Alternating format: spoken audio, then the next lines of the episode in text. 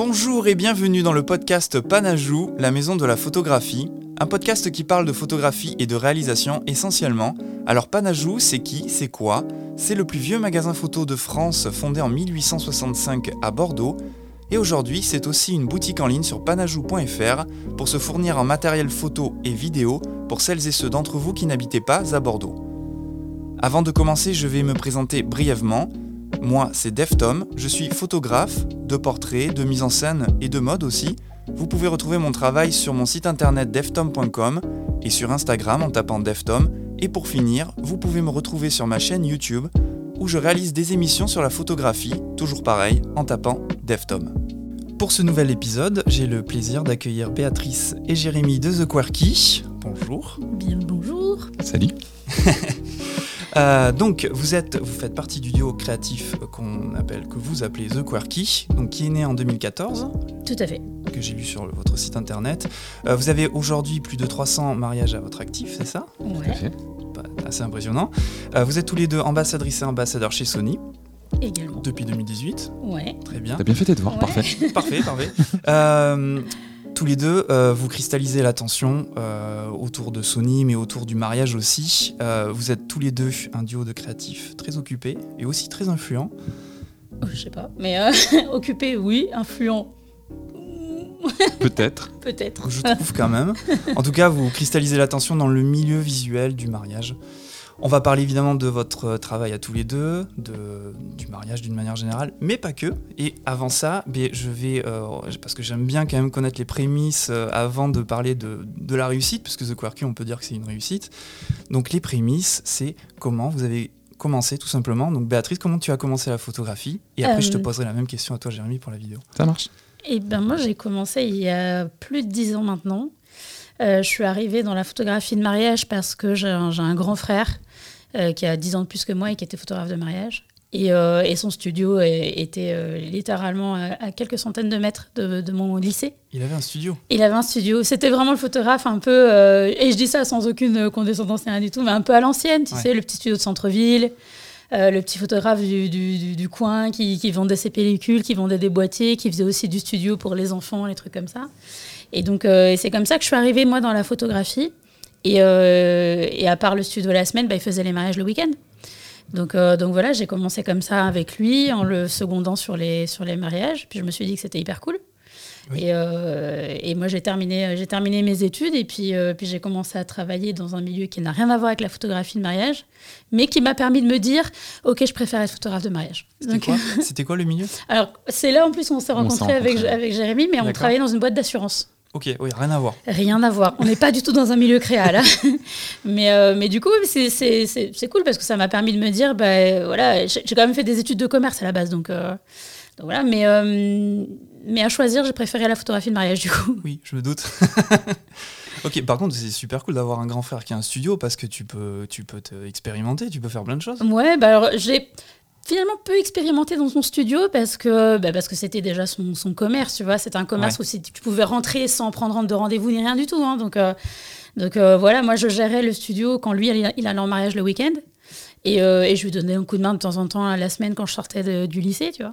Mais, euh, mais, mais finalement, le studio comme lui le faisait, c'est-à-dire faire les trucs d'enfants et tout ça, ça me, ça me bottait pas du tout, en fait. Donc à partir du moment où il m'a dit un jour, bah viens, accompagne-moi sur un mariage, là où, où je me suis dit, ah ouais, ok, donc la photographie, ça peut aussi être ça. Et c'est là que ça a commencé à m'intéresser réellement. Ouais. Si j'avais fait que du studio, je pense que je serais pas devenue photographe en fait. Si j'avais pas vu les autres possibilités en tout cas. Mais, euh, mais par contre, le mariage, ouais, ça m'a, ça m'a, ça m'a amusé dès le début. Je m'étais pas dit que j'en ferais mon métier et puis finalement. Ouais. Tu vois, 14, comme quoi. 14 ans plus tard, Ouais, exactement, 14 ans plus tard, je suis toujours photographe de mariage, donc comme quoi. Ouais, ouais. Ok, très bien. Et voilà. toi, Jérémy, la vidéo? Oula, euh, moi c'est un peu plus récent, ça fait maintenant presque 7 ans. Euh, à la base, je suis pareil, commercial, euh, dans tout et dans rien. Euh, dans les fenêtres, dans le chauffage, dans les pompes à chaleur, dans l'assurance. Et, et nous, ça va faire ben, 14 ans qu'on est ensemble du coup. Ouais. Ça fait plus que 14 ans que tu fais de la photo en vrai. Ouais. Offi- offi- officiellement, euh, 14, euh, 14 ans. Officieusement, peut-être 17 ou 18, quoi. Elle n'a pas d'âge, Béatrice n'a pas d'âge. Euh, et donc, euh, ouais, en fait, ça au bout de 7 ans de couple, euh, 7 ans ensemble. Enfin, je la voyais, voilà, voyager, parcourir le monde. Et moi, gros, gros burn-out, gros craquage euh, psychologique. Et j'ai tout plaqué, en fait, pour euh, monter ma boîte et, euh, et pour me lancer dans la vidéo. Sachant que j'avais jamais tenu un boîtier de ma vie. Et, et quand j'allais me balader avec Béa, euh, genre euh, à la Fnac, et qu'elle me montrait, tu sais, les objets et tous les focales, les trucs, les machins. Je, je- puis j'ai que dalle, quoi, absolument rien. Et, euh, et puis voilà, puis de fil en aiguille, je me suis pris pour le truc. Et voilà, et j'en suis là aujourd'hui. On a monté The Quirky il y a. euh, En 2014. En 2014. voilà, c'est ça. Mais alors attends, parce que je reviens deux secondes. T'as as tout lâché. Alors, t'avais jamais fait de vidéo quand t'as tout Non. lâché Non. T'avais même pas fait des petits tests avec Béa Jamais. Je crois même que j'en faisais même pas avec mon téléphone des vidéos, même pas de photos. Je faisais rien. C'était un truc qui l'intéressait même, même pas, tu vois. Alors que moi, j'étais déjà photographe. On n'en parlait pas. C'était pas un sujet, euh, tu vois, c'était pas un sujet commun, euh, la photo, la passion pour la photo, la vidéo. Mais, euh, mais c'est drôle parce que c'est arrivé sur le tapis vraiment euh, comme ça. Ouais, il a, il, a plaqué son boulot. Il, s'est dit qu'est-ce que je veux faire maintenant? J'ai balancé l'idée en lui disant euh, bah t'as qu'à faire de la vidéo comme ça tu viendras avec moi sur les reportages. Puis il m'a dit, il m'a regardé, il m'a il m'a fait oh pourquoi pas. Je crois que la semaine d'après on était à la Fnac acheter le premier boîtier. Ouais, un Nikon D3200. Ouais.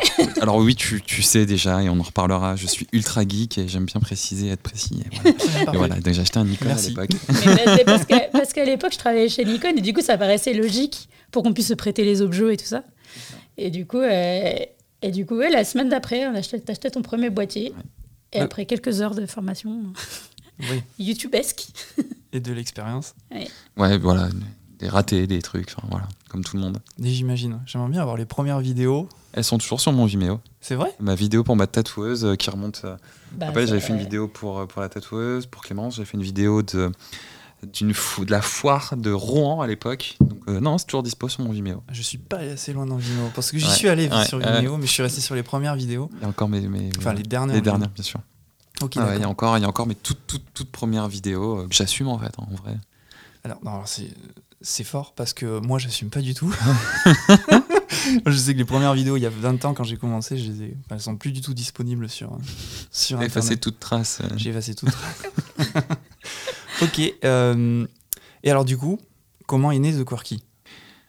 Alors, en fait, euh, quand on s'est lancé à l'époque, quand moi je me suis lancé des duos photo-vidéo dans le mariage, ça n'existait pas tant que ça. Non, il y en avait, il y en avait, Il y avait pas François et. Coralie qui sont des potes, hein, en vrai. C'est un tout petit milieu aussi, tout le monde se connaît, et on connaît. Ouais. Voilà, limite on est potes avec les trois quarts des gens euh, du milieu. Euh, et en fait, Béa s'est dit vas-y, viens, on lance ça. Et moi, gros souci de légitimité. euh, je me suis dit non, mais c'est pas, pas possible. Enfin, j'apprends, je débute. euh, Laisse-moi un petit peu de temps. Euh, on va peut-être entendre le chat du coup en off. euh, Il est euh, derrière moi. et donc, euh, j'ai fait une première année seule euh, de mon côté, sous un autre nom, sous une autre identité, histoire de, vraiment de, me- de me former, de, de, de rattraper le niveau que Béa pouvait avoir en photo. Et Béa avait déjà ses petites idées justement sur l'entité et sur la construction de la, de la boîte en fait. Ouais, bah oui, parce que du coup, euh, quand tu reviens sept ans en arrière, euh, l'image du photographe n'était pas la même que ce qu'on a aujourd'hui, tu vois. Aujourd'hui, le photographe de mariage, c'est- c'est c'est- c'est cool, quoi, tu vois. C'est un truc, euh, on suit des tendances, machin, ça. Mais si on remonte presque dix ans en arrière, c'était pas forcément le cas euh, à cette époque-là. Et, euh, et moi, j'en avais vraiment ras-le-bol de, de l'image du photographe très classique. Tu sais, euh, le photographe qui a son site tout en noir et blanc, sais, hyper, hyper tradi, euh, hyper, euh, tu vois, qui s'appelle euh, son nom, euh, photographe.com ou .fr, tu vois. Ce qui se fait toujours aujourd'hui. Et il n'y a absolument rien de mal à ça, mais du coup, tout le monde était comme ça et tout le monde se ressemblait. Et, euh, et quand moi, je regardais ce qui se faisait ailleurs, et notamment ce qui se faisait aux États-Unis, Ouais. je me disais, il y a quand même moyen de faire des trucs, de rendre le, le métier de photographe de mariage plus sexy, tu vois, un peu plus glamour, des trucs un peu plus cool, quoi. Et du coup, je me suis dit, bah, quitte à lancer un, faire une nouvelle identité, autant essayer de faire un truc qui soit euh, tout de suite, euh, tu vois, qui soit tout de suite cool ou qui nous ressemble en fait, Soit plus sexy. qui soit un peu plus sexy, ouais. Mm. Et après, bah, on une soirée de brainstorming euh, de ah, comment on pourrait appeler notre duo parce qu'on voulait pas s'appeler Béa et Jérémy.com, tu vois. Non, ça marche ça sonnait pas très bien. Donc du coup, euh, bah, après une petite soirée de brainstorming, on s'est dit ah euh, ouais, on réfléchissait un peu, on voulait se tourner vers la clientèle étrangère, là, tout ça, donc on a pris un nom en anglais. Et puis on voulait donner un coup de pied dans la fourmilière, trouver le truc un peu créa, donc ben The Quirky. Ouais. Ça fait- du coup, ça fait très inspiration anglo-saxonne. Quirky. Déjà, totalement. rien que par le fait que ce soit un nom anglais. Euh, mais pour ce que ça veut dire, ce que ça représente, vous, vous ciblez pas forcément la même clientèle traditionnelle du, du mariage. Non, et puis c'était voulu dès le départ, du coup. Donc, euh, Alors en- peut-être qu'on en reparlera, ciblé IT, parce que forcément en 7 ans ça a évolué, notre clientèle a évolué, l'image qu'on s'était fait de ce qu'on voulait faire, nous-mêmes on a vieilli, on a changé, on a évolué, enfin, euh, mais effectivement la clientèle qu'on visait à l'époque en montant cette, cette entité-là, euh, des gens comme nous un peu alternatifs, qui s'en qui s'en foutent des codes, qui on en parlera, mais tout ce qui est église, euh, des choses très traditionnelles, euh, faire plaisir aux parents, tout ça, tout ça, c'était pas leur délire, c'était vraiment, on se fait plaisir. Nous, on kiffe avec nos potes, on fait une grosse stuff. Euh, c'était vraiment la cible, la cible qu'on visait donc à l'époque. D'accord. Mais justement, c'est quoi vos inspirations? Parce que on vous en avez plus ou moins parlé. Anglo-saxon, américain, mm, mm. mais sinon, au-delà de ça. Mais en vrai, c'était, euh, c'était, on se tournait vers les États-Unis parce que j'ai l'impression qu'il y avait que là où il y avait un marché du mariage suffisamment gros et hum, où tu avais beaucoup de représentations de mariages différents.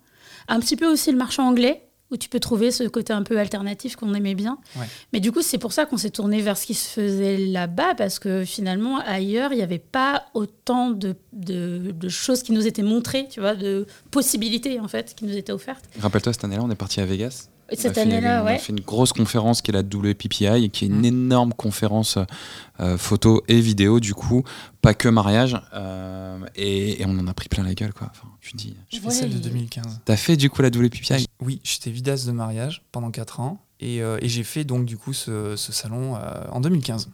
Ben, on a dû le faire la même année. Bah, pas loin. C'est très Bah, probable. Mais À ça, on l'a fait la même année. Moi, j'ai fait la première fois en 2013, on travaillait pas ensemble. Et on l'a fait un an après que toi, tu t'es lancé euh, ta boîte. Donc, on, a, on y 2014 était la même 2015? année. Non, 2015. Ok. Ouais. Ah, c'est Bon, sûr, bah, on voilà. y était la même année, du Ça, coup. c'est incroyable. Alors, je vous connaissais pas du tout à l'époque, mais en même Bah, temps, on- 2014-2015, où ça faisait vraiment, c'était très récent. C'était tout juste. Tout Ouais. début. On a Ouais. lancé notre site internet en rentrant. D'ailleurs, on, dans l'avion, on écrivait euh, les textes et, euh, et les grandes lignes en fait, de, vraiment de l'entité The Quirky en fait. Donc euh, c'est pour ça, on... Mm. c'était vraiment le tout tout début. Ouais. Et donc, du coup, vous en avez pris plein la gueule. Mais de tellement Ben de ouf.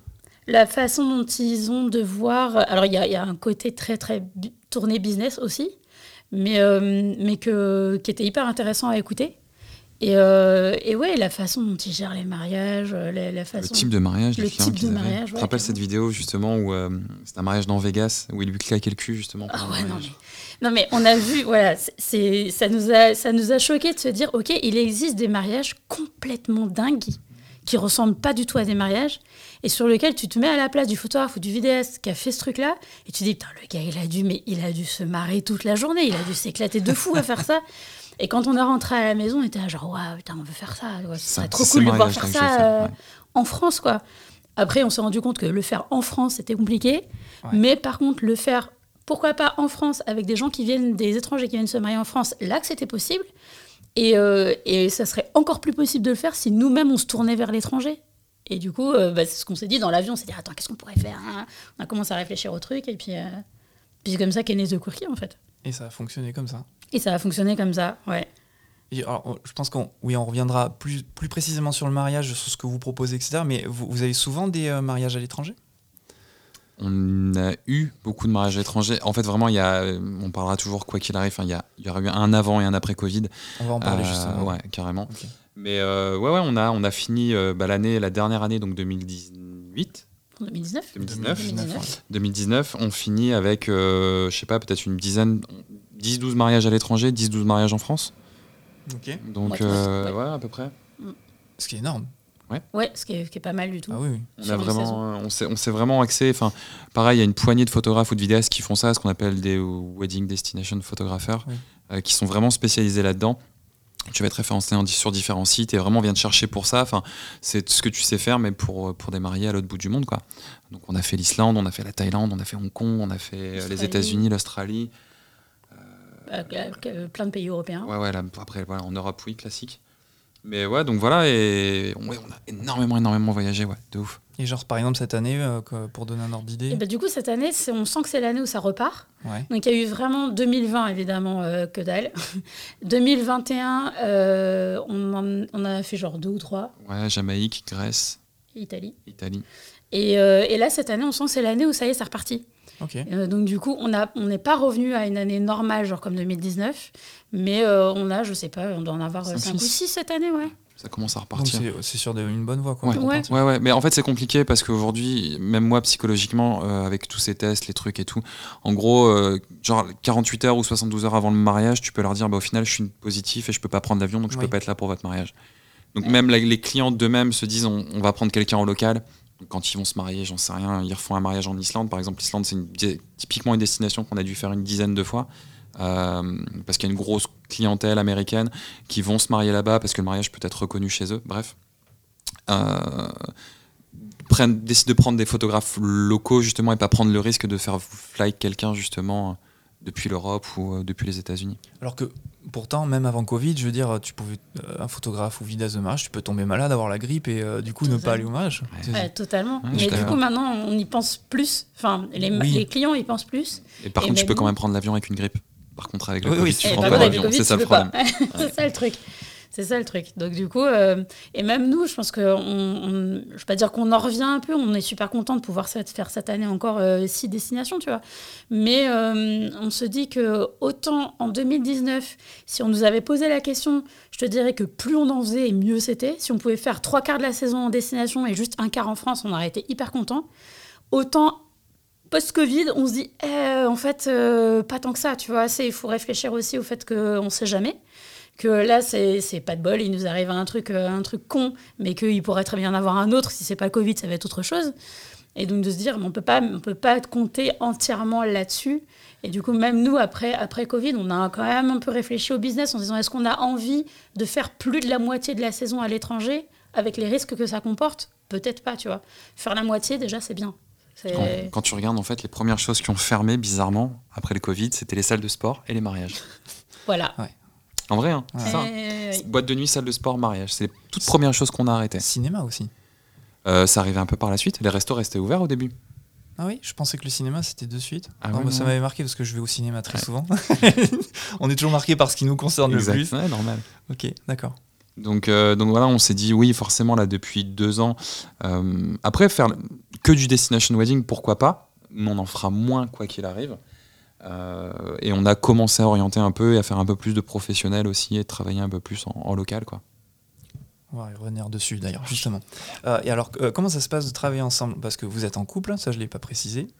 Euh, comment ça se passe de travailler ensemble? Est-ce que vous arrivez à bien gérer? Visiblement, bah, a ça a priori, l'air. ça va. Visiblement, oui. Mais vous- je me doute qu'il doit y avoir une certaine complémentarité. Au-delà du fait photo, photo, vidéo, très bien, mais après, au-delà de ça, comment Ouais, ça se bah, passe bah ouais, oui, pour le coup, je pense qu'il y a vraiment une complémentarité parce qu'en termes de personnalité, on est quand même relativement différents. Oui. non, mais, mais du coup, c'est ce qui fait aussi que ça fonctionne bien parce qu'on a des personnalités vraiment différentes, mais du coup, on pense pas les mêmes choses. Et, euh, et qui dit pas penser les mêmes choses, dit forcément qu'il y en a un qui pense à un truc, l'autre pense à un truc qui va venir vois, se rajouter ou, ou agrémenter la pensée du deuxième. Donc du coup, c'est ça qui fait que ça marche, euh, que ça marche bien, tu vois. Et le fait de pas faire le même taf, en vrai. Si on avait tous les deux fait de la photo, par exemple, ça aurait été compliqué, je pense. Il y aurait pu y avoir même de la concurrence. Bah, quelque part, un peu, je pense, parce que forcément, si tu C'est quand la dernière même- fois qu'on a fait un bowling ensemble Pour te dire, on, on est ultra mauvais joueurs tous les deux. Donc ouais, concurrence, c'est mort. En vrai, on, on peut pas. Enfin, là, l'avantage, c'est que chacun fait son truc. Euh, elle va plus souvent m'aider que je ne l'aide pour le coup. Elle va me donner un avis sur la colorimétrie. Quand je finis un montage, quoi qu'il arrive, quand j'ai fini un truc, elle vient contrôler, pas contrôler, mais Ouais, je lui ça- demande son ça avis. fait très, euh, non, je lui demande son, je lui demande son avis parce que ça me paraît important. Tu vois, elle a peut-être plus de goût que moi sur certaines choses. Moi, à la base, j'ai plus. C'est des choses dont on peut parler, que j'aime beaucoup parler. Par exemple, le côté artisan-artiste, je me sens plus artisan qu'artiste. Et qu'elle me donne son avis et son ressenti sur un truc, tu vois, ouais, de la colorimétrie ou du montage. Et, euh, mais voilà, elle peut compléter ce que je fais. Mhm. Et le fait effectivement de pas du tout faire le même taf, c'est Ouais, plus clairement, simple. Ça aide. Ouais, ouais, clairement, ça aide. Mais forcément, si on avait fait tous les deux de la photo, tous les deux de la vidéo, on aurait eu, euh, même s'il y a des choses qui sont très similaires entre la photo et la vidéo, dans le langage qu'on utilise, mais euh, Toi-même qui fais les deux, du coup. Oui, Bah je le sais bien, oui. du coup, euh, mais je pense qu'effectivement, il y aurait pu avoir ce côté. Je sais pas si on peut vraiment parler de concurrence, mais forcément, tu aurais tendance à plus comparer les deux trucs en fait, Ouais, ce que sûr. tu fais et ce que l'autre fait, ou la Même façon de faire. naturellement, hein, c'est obligé. Tu Mais fais la même pratique, donc forcément, tu vas te comparer plus ou moins, tu vois. Mais... Exactement. Donc là, euh, là c'est cool de pouvoir faire. On parle le même langage et à la fois chacun le sien. Et en termes euh, entrepreneurial aussi, mine de rien, c'est une force mine de pouvoir proposer photos et vidéos. Oui. Euh, on va pas se mentir, le marché de la photo de mariage, ça reste un, mari- un marché aujourd'hui qui est ultra saturé, de gens ultra talentueux. Et de se démarquer, de proposer une offre qui soit différente, que ça soit dans le fond et dans la forme, c'est ultra compliqué aujourd'hui. Et le fait d'être à deux et de se dire, puisque la vidéo, enfin, c'est en train de prendre une ampleur monstrueuse à tous les niveaux, et dans le mariage y compris, ça, ça, ça n'y manque pas. Les gens se disent, ah, on a une cohérence, on a des gens qui ont l'habitude de bosser ensemble, des gens, j'espère, cool. Euh, et ouais, c'est pour le, pour le coup, c'est ouais, c'est une, une force pour le coup. Oui, carrément. Alors du coup, qu'est-ce que, qu'est-ce que vous proposez exactement? Alors, Là, je parle vraiment uniquement de mariage, obviously. Qu'est-ce que vous proposez exactement comme prestation Comment ça se passe Surtout un mariage, quand des clients vous bookent, comment ça se passe exactement? Non, je, je dirais. Vas-y. Euh, en fait, nous, on a, on a pris le parti de, de proposer à nos clients, on n'a pas, on, on n'a pas 50 000 formules ou 50 000 choix, Euh, parce que dans la façon dont on conçoit, nous, le reportage, en fait, on se dit que... c'est une phrase qu'on répète tout le temps à nos clients ou pas d'ailleurs, c'est ce qu'on aime dans le mariage, c'est ce qui fait pas mariage. ouais. D'accord. Donc du coup, euh, on se sert du mariage, de l'événement en lui-même, pour en réalité mettre en avant des moments de vie, des moments de joie, des moments entre les gens, en fait. Et, euh, et donc on a pris le parti de proposer à nos clients qu'une seule presta, et au minima, c'est d'être là toute la journée. Il n'y a pas d'autres possibilités. On va forcément commencer une journée au préparatif et on va forcément la terminer au soir. euh, après, euh, tu vois, genre après les premières danses, euh, histoire de terminer le reportage sur le dance floor, tu vois, sur une note hyper festive. Mais donc, du coup, il n'y a, pas le choix. Si tu veux travailler avec nous, c'est tu nous auras sur le dos toute la journée. Ça n'a pas dû être évident au début d'imposer ça, parce que justement, le fait de proposer plusieurs formules, ça permet de s'adapter à une clientèle qui a peut-être pas forcément le budget pour avoir Mhm. euh, la totale. Mais, euh, mais en même temps, c'est ça qui fait que tu as des belles images. C'est exactement ça. C'est vraiment, en fait, je crois que vraiment, si, si t'expliques aux mariés pourquoi est-ce que euh, bah, tu veux pas t'arrêter à 20h ou pourquoi est-ce que les préparatifs, c'est important quand même de les avoir euh, dans, les, dans le reportage, je pense qu'ils arrivent à concevoir l'importance de ces images-là. Quand tu te- forcément, la plupart se marient la première fois, donc ils s'imaginent, oh, les images de prépa, je m'en fous. Enfin, Oui. Mais en fait, quand on leur explique que finalement, c'est pas les images de la coiffure ou du maquillage qui nous intéressent, on s'en fout de ça en vrai. C'est comme, euh, c'est comme la cérémonie. En réalité, c'est l'échange, le cœur de la cérémonie, c'est l'échange de vœux et c'est un moment d'émotion qu'on a envie d'avoir. Par contre, ce qui nous intéresse plus que juste l'échange de vœux et l'échange des alliances, ça va être soit les moments d'émotion, effectivement, soit euh, après la cérémonie, les moments d'embrassade, les moments de pleurs, les moments où les gens se retrouvent, ce genre de trucs-là, en fait. Et les préparatifs et la soirée, qui sont des trucs souvent qui sautent dans les... quand tu as plusieurs formules. Euh, quand on leur explique qu'en fait, ce qui nous intéresse, c'est pas le maquillage et la coiffure, mais c'est euh, le moment où tu vas être avec ta soeur, ta mère, ta témoin, et que vous allez, euh, je sais pas, boire le café ensemble le matin, le petit déjeuner, que vous allez discuter, que vous allez terminer les, derniers, les dernières décorations, les derniers trucs, et que c'est des moments de vie en fait que vous allez partager ensemble, et que c'est ça qui nous intéresse dans le reportage. Du coup, ça fait sens, et c'est plus facile à accepter, je pense, côté client quand tu expliques les choses sous cet angle-là, en fait. Ouais, ouais. Alors, du coup, par contre, ça fait un temps de présence sur le, le mariage qui est phénoménal. Et parfois plus en fait. En fait, ce qu'on aime, on en a, on l'a fait des dizaines et des dizaines de fois, c'est de même être là la veille et l'avant-veille et d'être là le lendemain du mariage et même parfois même de partir en road trip avec eux. Et là, ça n'a plus rien à voir. En fait, vraiment pour nous, et comme disait Béa, ce qu'on aime dans le mariage, c'est ce qui fait pas mariage. En vrai, le mariage de nos clients, c'est un prétexte pour eux de réunir leurs proches, leurs familles, pour kiffer en fait. Et du coup, le- ce principe de prétexte, nous on aime en fait. Et du coup, le prétexte pour nous de faire de la photo de mariage, c'est juste de raconter leur histoire. La bague au doigt, on s'en fout. Euh, le trait d'eyeliner pendant les prépas, on s'en bat. on- Désolé, j'ai dit dire. on, on s'en fout aussi. Euh, mais mais euh, vraiment, l'idée, c'est de pouvoir raconter leur histoire et raconter ce moment de vie. Il y a un truc que Béa dit super souvent quand on est en, en rendez-vous avec les mariés, c'est de toute manière, il n'y a pas 36 occasions où tout le monde se réunit généralement. C'est soit les mariages, soit les enterrements. On a choisi de faire des mariages. Donc à faire, c'est un peu plus C'est cool. plus funky. ouais. C'est un peu plus funky. Mais pareil, re-Covid, hein, il y a eu une période où des gens pro- proposaient des prestats photos et vidéos Mais- pendant les, les- les- Je crois que c'est un truc qui a toujours existé chez les anglo-saxons. Ouais. En tout cas, chez les anglais, il me semble. Il y a ça- les Anglais et les communautés africaines. La réunion, par exemple, il y a la veillée des morts et tout ça, et tu... Tu, Tu peux avoir un photographe ou un vidéaste Pour pour, un se remémorer ces moments-là, mais parce que on, euh, c'est pareil pour la communauté africaine, tu conçois le- l'enterrement pas comme un moment tu sais, de tristesse et de deuil, mais comme tu, tu fais vraiment genre des, presque des fêtes en fait. Tu fais à manger, Ouais, tu fais à manger, tu te, re- tu te réunis, c'est vraiment une réunion de famille. Et du coup, euh, tu te dis, bah voilà, tu veux garder ces moments-là euh, en- voilà, en mémoire, quoi. Alors, nous, en, en France, en tout cas en métropole, c'est pas un truc très courant. Non. Donc, on a fait du mariage, tu vois. mais, mais dans l'idée, euh, c'est exactement ça. C'est, euh, en fait, plus on passe de temps avec nos mariés et, et plus de notre côté, ça rend le report, enfin, de leur côté, ça rend le reportage riche. Et, euh, et plus de notre côté, ça nous permet de faire des images aussi qui nous intéressent, des moments de vie et qui rendent, encore une fois, les choses plus riches, quoi. Plus on se sent utile aussi, en vrai. Parce que ça. juste faire une photo de mariage pour faire une photo de mariage, en vrai, ça n'a pas d'intérêt, pour le coup. Ou faire une vidéo. Si t'es juste. Enfin, tu verras pareil, quoi qu'il arrive, dans mes vidéos, il y a du son, on entend leur voix, on entend leurs vœux, on entend des rires, on entend des. Bah, il y a- Cri. C'est du storytelling que tu fais. euh. Ouais, ouais, à toute proportion gardée, mais oui, oui, oui, carrément. Bah, tu Ouais. t'appuies. C'est comme si tu t'appuies sur un scénario d'un autre scénariste. Ouais. Tu vois. Ouais, c'est ça. Mais tu, Carrément. Tu fais du storytelling, donc t'es- Mm. c'est du. C'est plus que du reportage. On essaie, ouais, c'est ça exactement. Et donc du coup, vraiment, ça, c'est utile. Encore une fois, ça sert pas, pas juste faire du beau pour faire du beau, quoi. Alors comment ça se passe par contre avec euh, toute la famille? Vous êtes en mode ninja et euh, faut vraiment pas faire de bruit ou, ou c'est plutôt euh, Non. Ouais, non, c'est pas possible. cool. Mais- mais alors, de- de- alors, tu es très grand. Je suis pas petit non plus. Je fais 1m87. difficile d'être un ninja Voilà, exactement. Euh, pareil, donc voilà, avec Béa, on est deux, donc forcément, on nous entend et on nous voit. Euh, Il y a un moment où aussi le fait d'être là en amont et de passer plus de temps avec eux en amont, bah, on fait partie du truc, tu vois. Ça détend tout le monde. On, on va, alors plus Béa que moi, mais on va discuter avec les invités, on va passer un moment avec eux aussi, et donc on fait partie des invités en soi, tu vois. Euh, Jusqu'à parfois aller boire avec eux le soir et passer, et passer une bonne soirée aussi avec eux. Mais, euh, mais donc voilà, donc l'idée c'est vraiment de pouvoir voilà, essayer de capturer un maximum ces moments-là pour les raconter. Très bien. Alors, est-ce que ça vous arrive d'avoir des demandes individuelles C'est-à-dire que toi, Béatrice, on vient de voir juste pour les photos, mais on veut pas la vidéo, ou le contraire avec toi, Jérémy, la vidéo, mais on veut pas la photo. Ouais, ça arrive.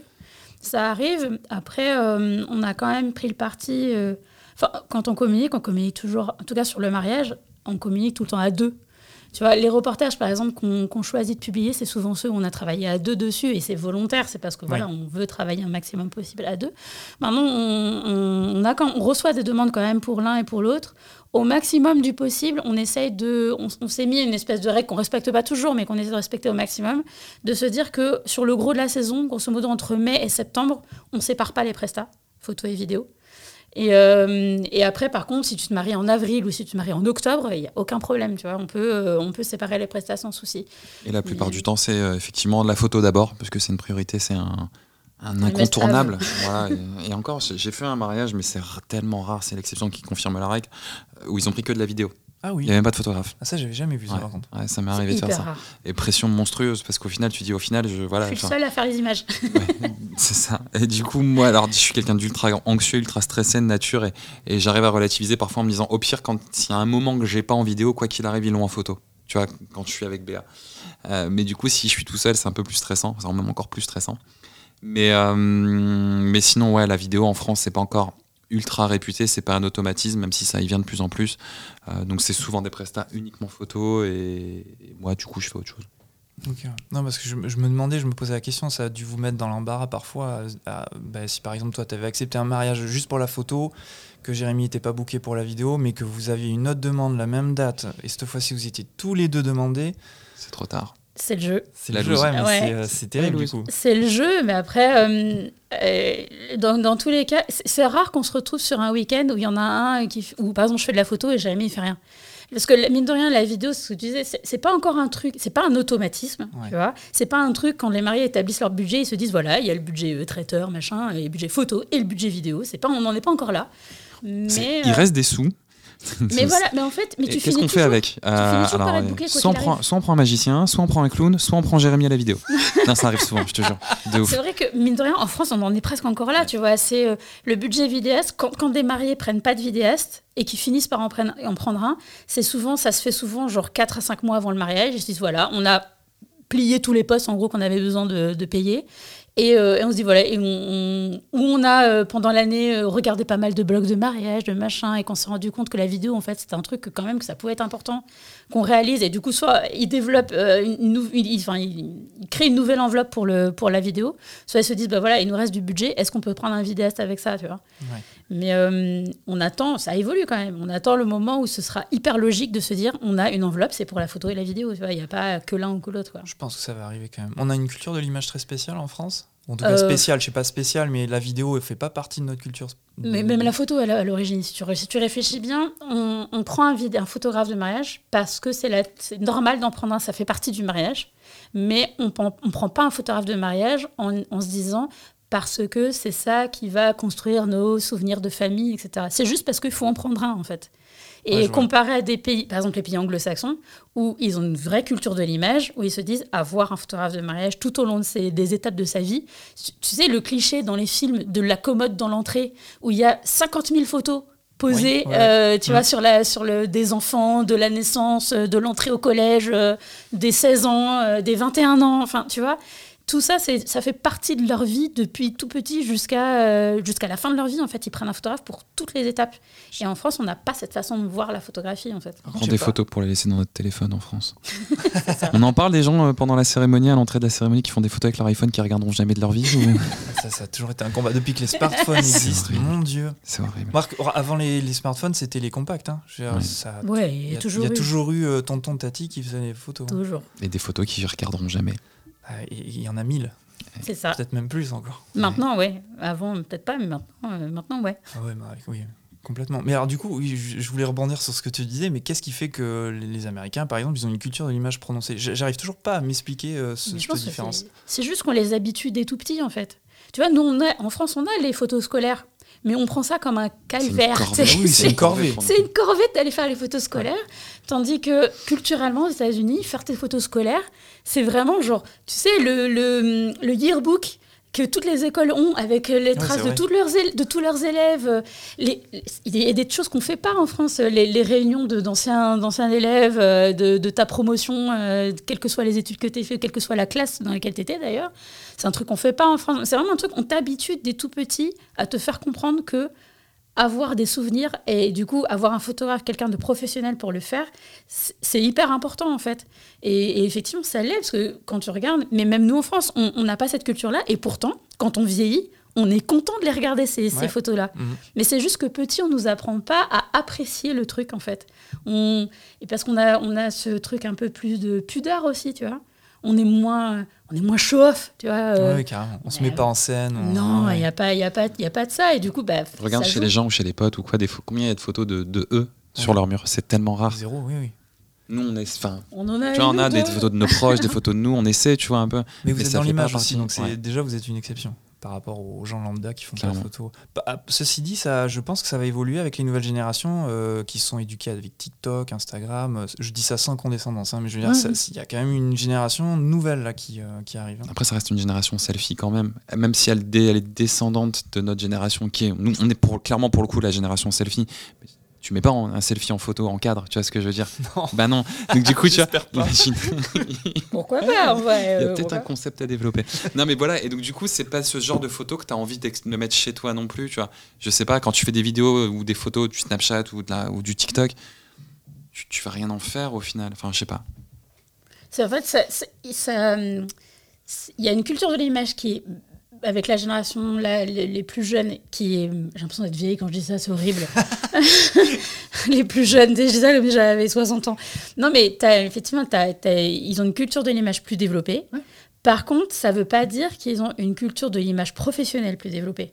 Mhm, ok. Tu vois Ouais, ouais, je vois. Il est là, le, elle, il est juste là la différence. Ils vont faire plus d'images, mais pas forcément plus d'images pour marquer des étapes de leur vie, etc. C'est juste de l'image du quotidien. Oui, ils fait. sont plus à l'aise avec leur image, enfin, du Et moins ça, c'est cool. à, à se filmer, à faire, à faire du contenu pour eux ou avec eux, ouais. Ouais, ouais, Ouais. clairement.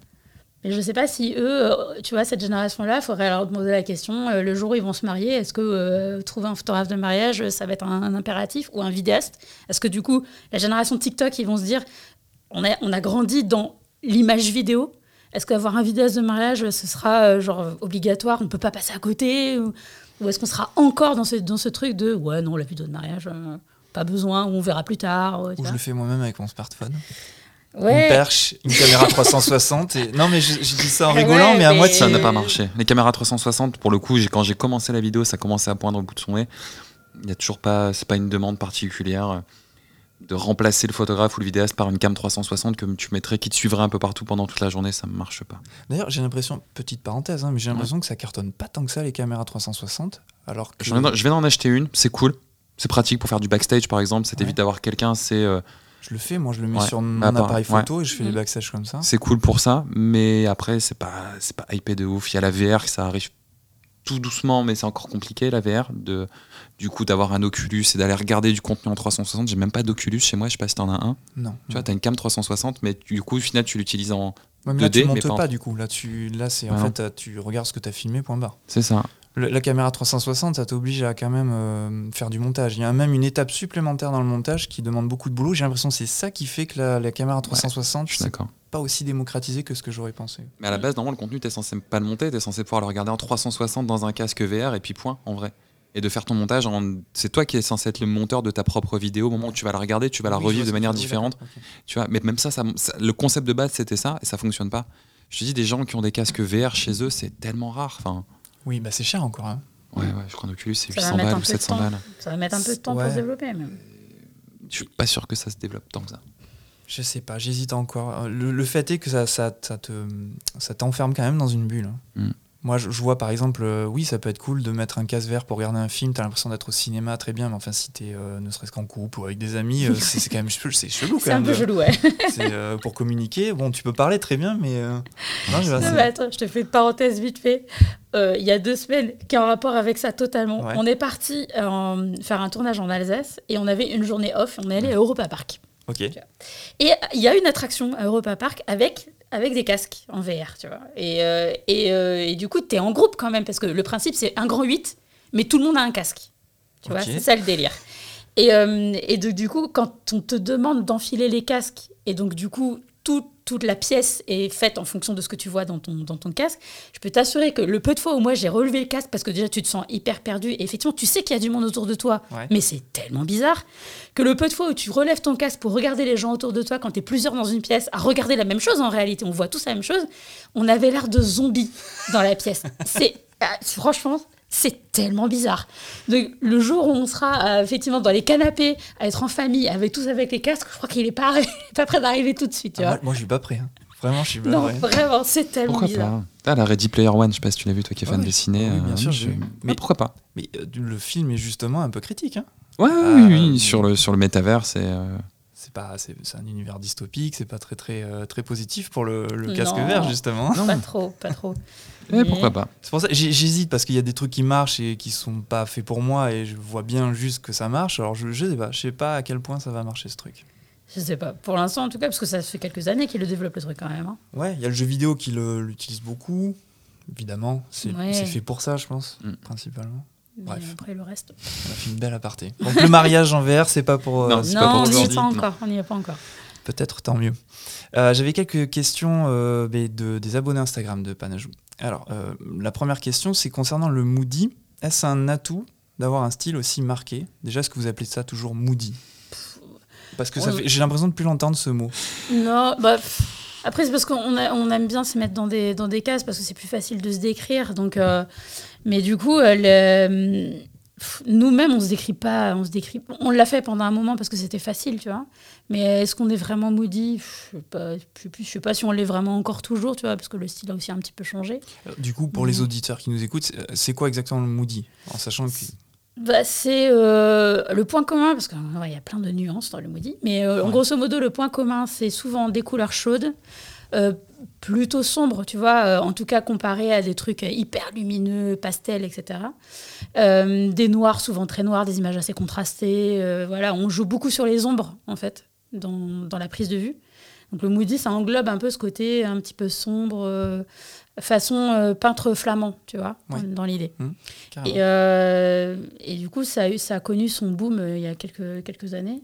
Mais- Euh, Je, je te coupe parce que justement, moi, de mes souvenirs, quand euh, j'ai commencé à vous connaître, Mm.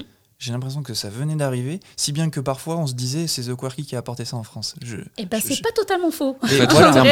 en c'est pas totalement faux. C'est un peu comme ça que c'est arrivé. Et à l'époque, donc, euh, vous êtes arrivé avec ça et, euh, et ça, faisait un- ça faisait une exception dans le monde du mariage où on a l'habitude, comme tu le disais, de voir des choses très claires, très euh, lumineuses et euh, très highlight. Mhm.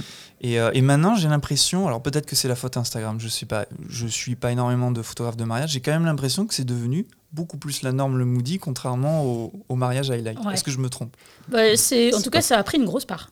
Non, Non, t'es pas loin de la, de la réalité, je pense.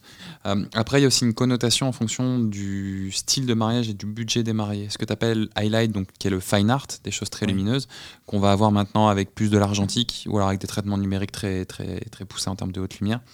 Euh, c'est plus associé à des mariages euh, côté luxe, euh, on va dire. Je Mmh. m'arrête Ah si oui, je dis des non, non, conneries. c'est ça, c'est très haut de gamme, très. Voilà, euh, villa, ça sera pas trop château, ou alors château, mais gros château façon. euh, euh, euh, ah merde, le- en région parisienne. euh, Versailles euh, Ouais, alors non, en dessous, ju- juste Non. en dessous, mais euh, Vaux-le-Vicomte, voilà, cherchez, euh, si vous tapez Vaux-le-Vicomte, voilà, c'est le, côté très cliché du château de princesse, pas du château euh, champêtre chic, euh, campagnard, on va dire. Euh, nous, effectivement, nos images vont être plus du, pour ce qu'on appelle maintenant effectivement le champêtre chic, des mariages plus. J'essaie de trouver un terme qui aide-moi, non? Pas de pas, bon, plus sais, simple, mais- moins moins bling bling, peut-être plus. Ouais, je te dis ce fameux, j'en peux plus de ce terme champêtre chic qu'on entend à con à longueur de temps, mais ouais non c'est horrible. Je veux un mariage champêtre chic. Tout le monde veut des mariages champêtre chic en Ouais, gros. Mais euh, ouais, C'est- bizarre parce que ça me paraît, je, je me trompe peut-être là, hein, je sais- je- j'ai une réflexion, ça me paraît plus compliqué de faire du moody que de faire du highlight ou du fine art. Non, en mariage, hein, je parle. hein. Je sais pas si c'est plus parler. compliqué. Non, je sais pas. Bah, non, je sais pas si c'est plus compliqué. Euh, mais c'est deux, deux façons déjà d'appréhender la prise de vue un petit peu différentes, tu vois, dans la façon de travailler. Pour le coup, je pense que les photographes qui travaillent en Moody ont vraiment plus ce côté reportage. Les, on fait vraiment des grosses généralités, hein, parce que euh, j'entends Ouais, déjà, j'entends déjà les d'ici ouais. les photographes fine art, nous, nous aussi on fait du reportage. Oui, Oui. bien sûr, on fait tous du reportage, les gars, détendez-vous. mais, euh, mais en fait, euh, il y a vraiment cette connotation quand on fait des clichés, vraiment encore une fois. Il y a vraiment cette connotation quand tu fais du fine art où tu vas avoir ce côté plus posé, plus éditorial. Et que quand tu fais du moody, qui va être plus dans le mouvement, dans Plus cinéma euh, pour plus moi. cinématique, exactement. Tu vas avoir ce côté, c'est exactement ça, c'est le mot parfait. Tu vas avoir le côté plus cinématique ou cinématographique dans le moody et plus éditorial, plus mode, plus posé dans le, dans le fine art. On avait aussi une autre question bah, qui est liée aussi à ça, pour continuer à parler du Moody et finir avec la question. euh, et si le Moody devenait passé de mode? Alors, euh, ça c'est me comme si paraît tu me disais que compliqué. la- si la photo était passée de mode en Ouais. vrai, parce que ce style-là a toujours existé en vrai. Tu retrouves ces images-là depuis, depuis que la photo est la photo en fait. Ouais, mais en fait, Noir c'est- et blanc. c'est juste parce que c'est devenu. Il y a eu cette, ce côté effet de mode dans la photographie de mariage. Mais. euh, J'embête Béa parce qu'elle. ouais, bref. Parce que je me touche le visage. Voilà. Euh, mais, euh, mais du coup, c'est un truc qui a toujours existé, mais même euh, au-delà de la photographie. je disais tout à l'heure, la- la- les peintures flamandes, c'est du moody, en fait. C'est juste que dans la photographie de mariage, on lui a donné ce terme-là et, euh, et que ça a, ça a connu, disons, une, une espèce d'essor il y a quelques années. Mais euh, je pense pas que ça passera de mode, en fait, parce que ça n'en est pas vraiment une. C'est pas comme la désaturation partielle par exemple. Tu vois. Ça, oui, ça a été un effet de mode qui est passé. T'as les Mon yeux qui t'as un nez qui pleure du Ouais. coup. Désaturation partielle. Il y a des choses, heureusement, ça meurt. Oui. Voilà.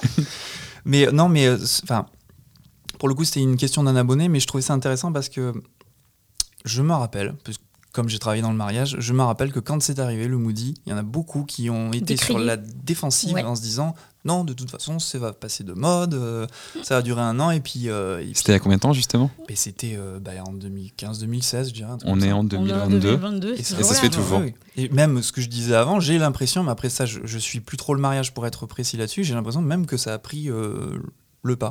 Ouais, je sais Je- pas si ça a pris le pas. Je pense que c'est toujours moite-moite. Il y a toujours Il y, a autant. même le- de- il y a même un tiers de gens qui entre guillemets ne post-traitent pas leurs images où ils vont juste effectivement faire euh, contraste, saturation et ainsi de suite et derrière ça reste une image presque brute tu vois ça se fait aussi dans le mariage et pourquoi pas donc euh, Mm. non ça tout, tout marche en fait ça va vraiment dépendre du type des mariés ce que les mariés veulent euh, comme Ouais, résultat et puis ça a quand même, euh, ça, ça a pas mal évolué quand même sur les dernières années. C'est-à-dire qu'on est parti d'un moody, et je pense que c'est pour ça aussi que les, au début il y avait ce côté un peu réfractaire au style, parce que comme tout truc qui arrive dans n'importe quel milieu, n'importe quelle nouveauté, t'as tendance à faire des choses qui sont du coup très franches. Et puis tu dilues un petit peu les choses au fur et à mesure euh, des années. Et je pense que c'est ce qui s'est passé avec le Moody. À l'arrivée du Moody, c'était vraiment des images très sombres, très contrasté, très voilà. Et puis, euh, comme souvent, tu reviens un peu sur tes images et tu, où tu évolues et tu te dis, bon, ouais, peut-être que j'ai été un petit peu loin au début. Puis tu commences un petit peu à diluer les choses et ça, c'est toujours le même style, mais euh, peut-être, euh, c'est pas, le- pas le bon mot, pas la même bonne façon de dire, mais c'est plus acceptable ou plus, tu vois, Un peu moins fort. un peu moins fort, Plus un subtil, peu moins peut-être. plus subtil, ouais, voilà. Mm. Mais du coup, je pense que c'est aujourd'hui le Moody d'aujourd'hui et pas celui de 2014, tu vois. Il est beaucoup plus doux, beaucoup moins, un peu moins contrasté, un peu plus, voilà, un peu plus facile euh, pour tout le monde. Tu vois. Et donc, je pense que c'est pour ça aussi qu'il y a beaucoup de photographes qui peuvent se retrouver dans ce style-là sans pour autant être clairement Moody, tu vois. Ouais. Mais vois, il y, a- il y a des espèces de nuances qui se sont mis en place comme ça avec les années. Donc, euh, On voit pas le geste des mains en podcast. ouais, je sais. Elle faisait la balance, Je faisais- mais voilà, droite, gauche, main. Incroyable. Euh, du coup, je voulais parler de quoi? Ça aussi, je vais le couper.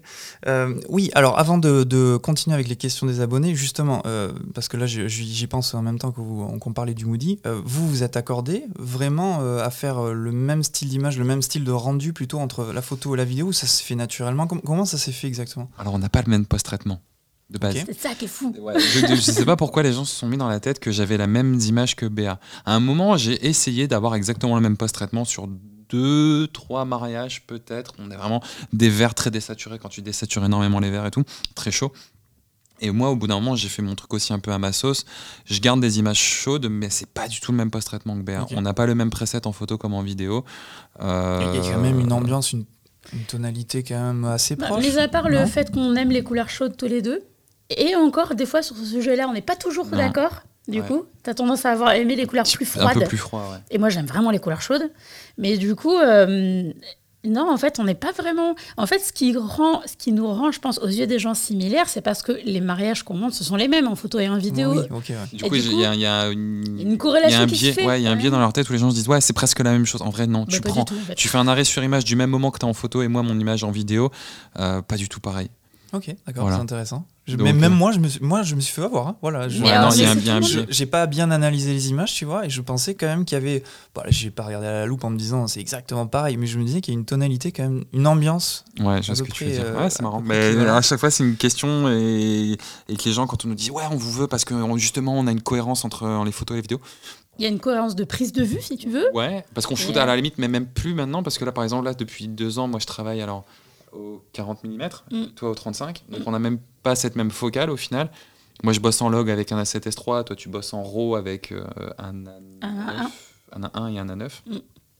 Donc même pas, tu vois. On n'a même pas la même focale. Oui, oui. Mais, euh, mais c'est juste parce, parce qu'il y, a- ouais, il y a des similarités dans la prise de vue. Et le seul point commun, c'est vraiment le côté euh, on aime un peu les couleurs un peu chaudes. Quoi. Est-ce que c'est pas aussi, euh, du coup, et c'est peut-être par là où je me suis fait avoir, une communication euh, Totalement. euh, ensemble en fait Et totalement. C'est ça c'est exactement ça. je pense si, que- si par exemple je vois une communication The Quirky avec une photo de toi, sans avoir vu la vidéo de Jérémy, je vais peut-être me dire, euh, je, vais- je vais avoir ce biais là peut-être. Ouais, ouais, Mm. c'est possible. C'est totalement possible, ouais. Même parce qu'on com- on communique toujours tout à deux. Euh, sur les mariages qu'on fait à deux, sur euh, quand on les publie, on publie la photo et la vidéo du même mariage. Donc du coup, il y a, y a- ouais, y a vraiment, comme tu dis, il y a un biais qui se fait euh, naturellement de se dire oui, bah forcément, s'ils travaillent à deux, et qu'ils font les mêmes mariages, ils font forcément la même chose, Ouais, tu ouais. vois. Alors qu'en vrai, pas, pas vraiment. Mais encore une fois, c'est ce qu'on disait au début, on a des personnalités aussi hyper différentes et du coup, ça se ressent aussi dans la post prod, tu vois. Même si on, moi, je pense que ça marcherait Ouais, pas si on était totalement à l'opposé. ouais, voilà, c'est pas, ça reste dans le même Voilà, esprit. on est, Ah, on- c'est- C'est bien ce que j'ai essayé de dire. Oui, bon, tu as Ah oui, raison. oui, non, mais t'as raison. Ça, je te dis, le point commun entre nous deux, c'est quand même qu'on aime les couleurs chaudes, tu vois, com- comparé à d'autres styles de vidéos, de photos, où tu peux trouver soit des trucs très lumineux, soit des trucs euh, avec des couleurs un peu plus froides. On reste quand même sur la même, euh, la même lignée, tu vois. Mais pas vraiment pareil. ok, très bien. Alors justement, c'est encore une, une question d'un abonné. On en parlait un tout petit peu tout à l'heure. Je sais pas s'il y a quelque chose de vraiment à rajouter dessus, mais allons-y. Euh, le Covid, comment ça s'est passé pour vous? Comment ça s'est passé pour le mariage en général? Alors, euh, pour le mariage, bah, ça a été un stop la première année, puisque bah, en vrai, il n'y a plus eu de mariage, tous les mariages ont été annulés. On a dû organiser des reports avec les mariés, retrouver des dates en commun, ce qui fait que l'année 2020 n'a été quasiment que des reports 2019, plus Non, 2021. 2021. hein, il n'a été que des reports de mariage de 2020. Il y a une faille spatio-temporelle dans mon cerveau, je sais pas pour toi, mais. Et bah, ces deux ans, moi, ils sont, ils n'existent plus. Et- mais, en, mais en fait, mais en plus, du coup, je les, je les confonds, je saute des années, je sais Ouais. plus dans Mais quelle parce qu'on on dit était. Covid-19, mais c'est en 2020. Ouais, c'est ça, du coup, complètement paumé. L'année dernière, pour moi, c'était 2019. S'il y a vraiment un trou qui s'est Ouais. fermé, enfin, c'est. C'est ouf. Bah voilà, mais du coup, pareil dans ma tête. Bref, du coup, euh, on a eu une année com- quasiment constituée que de reports et quelques mariages qui étaient prévus pour cette année-là. Mais du coup, ça a décalé l'intégralité des mariés parce que des mariés qui voulaient se marier en 2021, du coup, ont essayé de se marier là en 2022. Euh, mais il n'y a plus de date en 2022 en vrai, donc du coup, vont devoir se marier en 2023 au final. Donc c'est vraiment des années. euh, pour le coup, là, ça reprend énormément. Enfin, en mariage, euh, on n'a jamais bossé autant, trop d'ailleurs, puisqu'alors on a fait le choix quand on a vu tout ça un peu. Alors, ça faisait partie déjà des choses qu'on voulait amorcer avant même que le Covid arrive. C'était de partir plus sur du corpo, faire ce qu'on a appris, ce qu'on a pu kiffer dans, la- dans le mariage, bah, voir si on pouvait pas le transposer dans d'autres milieux. Ouais. Chose qu'on a plutôt pas trop mal réussi à faire jusque-là. Ça reste encore les débuts, mais voilà, on est. On a de plus en plus une clientèle de professionnels aussi. Justement, ça, c'est un sujet que je vais évoquer après. De ouf, Mhm. bah, carrément avec plaisir. Et, euh, et donc du coup, euh, on continue le mariage, on en fait un petit peu, on aimerait en faire un petit peu Oui, parce que 2021, euh, c'était pas du tout le cas du coup. Ah non, c'était là. Au contraire, euh, c'était la plus grosse année qu'on ait fait sur les cinq dernières années. Mais parce que la cause du report, euh, de- enfin, c'est quasiment fait une double saison sur une, sur une année. Quoi. Donc, euh, Plus le corpo qu'on avait prévu de plus le faire. corpo qui était prévu. Euh, donc on, enfin, on fait partie de ces gens et on a pas mal de potes aussi où on s'est retrouvé débordés de ouf. Euh, là, pendant le Covid, forcément moins, mais ça va, il me restait encore des choses à post-traiter de l'année euh, dernière, de l'année d'avant. Mais juste en sortie de Covid, ça a été n'importe quoi. Mais hallucinant. En termes de quantité de taf, c'est débile. On n'a pas pris de vacances depuis deux ans, là, de toute manière. Bah non, non, clairement, c'est pas, c'était pas possible parce que voilà, trop de, trop de projets qui se suivent les uns derrière les autres. Mais ça a été vraiment ça. Ça a été à la base de euh, j'ai un mariage le mercredi, j'en ai un le vendredi, j'en ai un le samedi, euh, puis on enchaîne la semaine d'après, pareil, quoi. Euh, et si c'était pas des mariages dans la semaine, c'était le corpo la semaine et les mariages le week-end. Donc ça a été vraiment le grand. C'est et une pote en Angleterre qui dit le 2021 c'était le grand shit show. Bah c'est exactement ça, c'était le grand shit show. et, euh, et là le temps que ça entre guillemets que les choses reviennent à la normale et que ça se régule un petit peu, ben, je pense que 2022-2023 ça va être encore des grosses années pour le milieu du mariage. Puis après ça va commencer à se à se tasser un petit peu et puis on va reprendre un rythme un peu plus normal quoi. Mais 2021 on a fait quatre mariages. Euh, 2020 on a fait quatre mariages. Donc c'était vraiment le gros stop quoi. Voilà. Et merci. Merci. Voilà. Merci Et merci, et merci les aides pour le coup, on s'en est vraiment. Oui, c'est ce qui nous a permis de rester à flot, euh, le corpo qu'on a pu quand même un petit peu faire. Et puis, euh, et puis voilà, et puis après, ça enchaîné 2021. Et après, par contre, il y a un truc où, euh, pour le coup, Béa était super smart. C'est c'est- pendant le Covid, en fait, elle a continué à communiquer.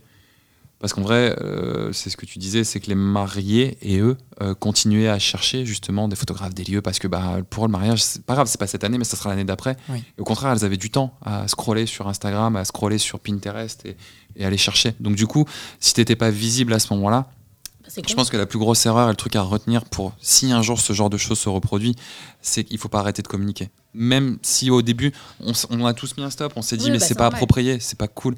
Euh, J'ai vu des vidéastes euh, communiquer pendant le Covid, mais en plus faire du SEO pendant le Covid.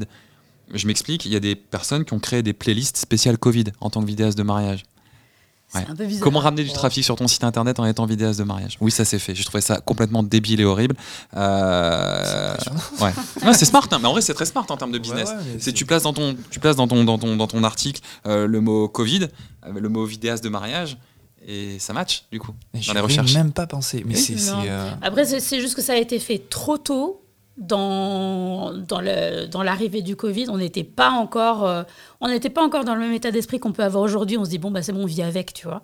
Et du coup, c'était trop tôt et ça paraissait hyper déplacé. Et du coup, voilà. Mais donc Mais la c'était truc, smart. mais c'était smart, ouais, oui, je l'ai pas fait, enfin il y en a très peu qui l'ont fait, mais en Non, tout cas par par, contre, la euh, suite, par contre, il y a un truc nous clairement, c'est ce qu'on s'est dit des. continuer à montrer des mariages quoi. Une, une fois, en gros, la stupeur passée du Covid, c'est-à-dire les premiers, premières semaines, les premiers... en gros, une fois passé le premier ouais. confinement, euh, on s'est dit, non mais attends, réfléchis deux secondes, en fait, les gens là, ils ont jamais eu autant de temps pour préparer leur mariage. C'est pas le moment en fait de faire le mort et c'est pas le moment de dire euh, ouais mais non on est dans le Covid gna gna gna on va on verra ça dans six mois bah non en fait parce que dans six mois c'est ce qu'on se disait à l'époque, dans six mois ça sera fini, les gens vont reprendre l'organisation de leur mariage, vont recaler des dates de mariage, et nous qu'est-ce qu'on aura fait pendant ce, dans ce temps-là? Rien en fait. Ça a pris un peu plus de temps, mais dans l'idée on n'a pas plus eu. de temps que prévu. Mais finalement ça s'est vérifié en fait, effectivement, les mariés n'ont jamais eu autant de temps pour préparer leur mariage, euh, pour se surpréparer même du coup, euh, pour euh, augmenter leur budget aussi, mariage.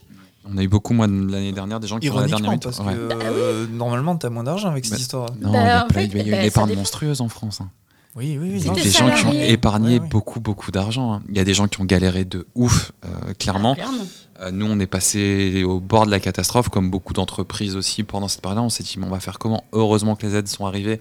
On a euh, notre syndicat, le syndicat des photographes, qui s'est pas mal démené justement, et ça arrivait tardivement. Mais, c'est arrivé, arrivé. quand même. Mm. Euh, quand on voit les make-up, par exemple, elles, elles ont rien eu, Elles je n'ont crois. rien eu. euh, Parce qu'elles étaient assimilées avec euh, Les du coiffeurs. coiffeur. qui étaient fermes, qui étaient, euh, qui étaient pas forcément fermées d'ailleurs. Non, mais coiffure à domicile, bref, je sais que les Ouais, make-up, il y a elles eu, il y a ont eu un galéré. micmac. euh, Mais nous, en tant que photographe et vidéaste de mariage, on a eu la chance de, ouais, que ça, ça, ça soit débloqué, euh, je crois, au bout du deuxième mois de Covid. ouais.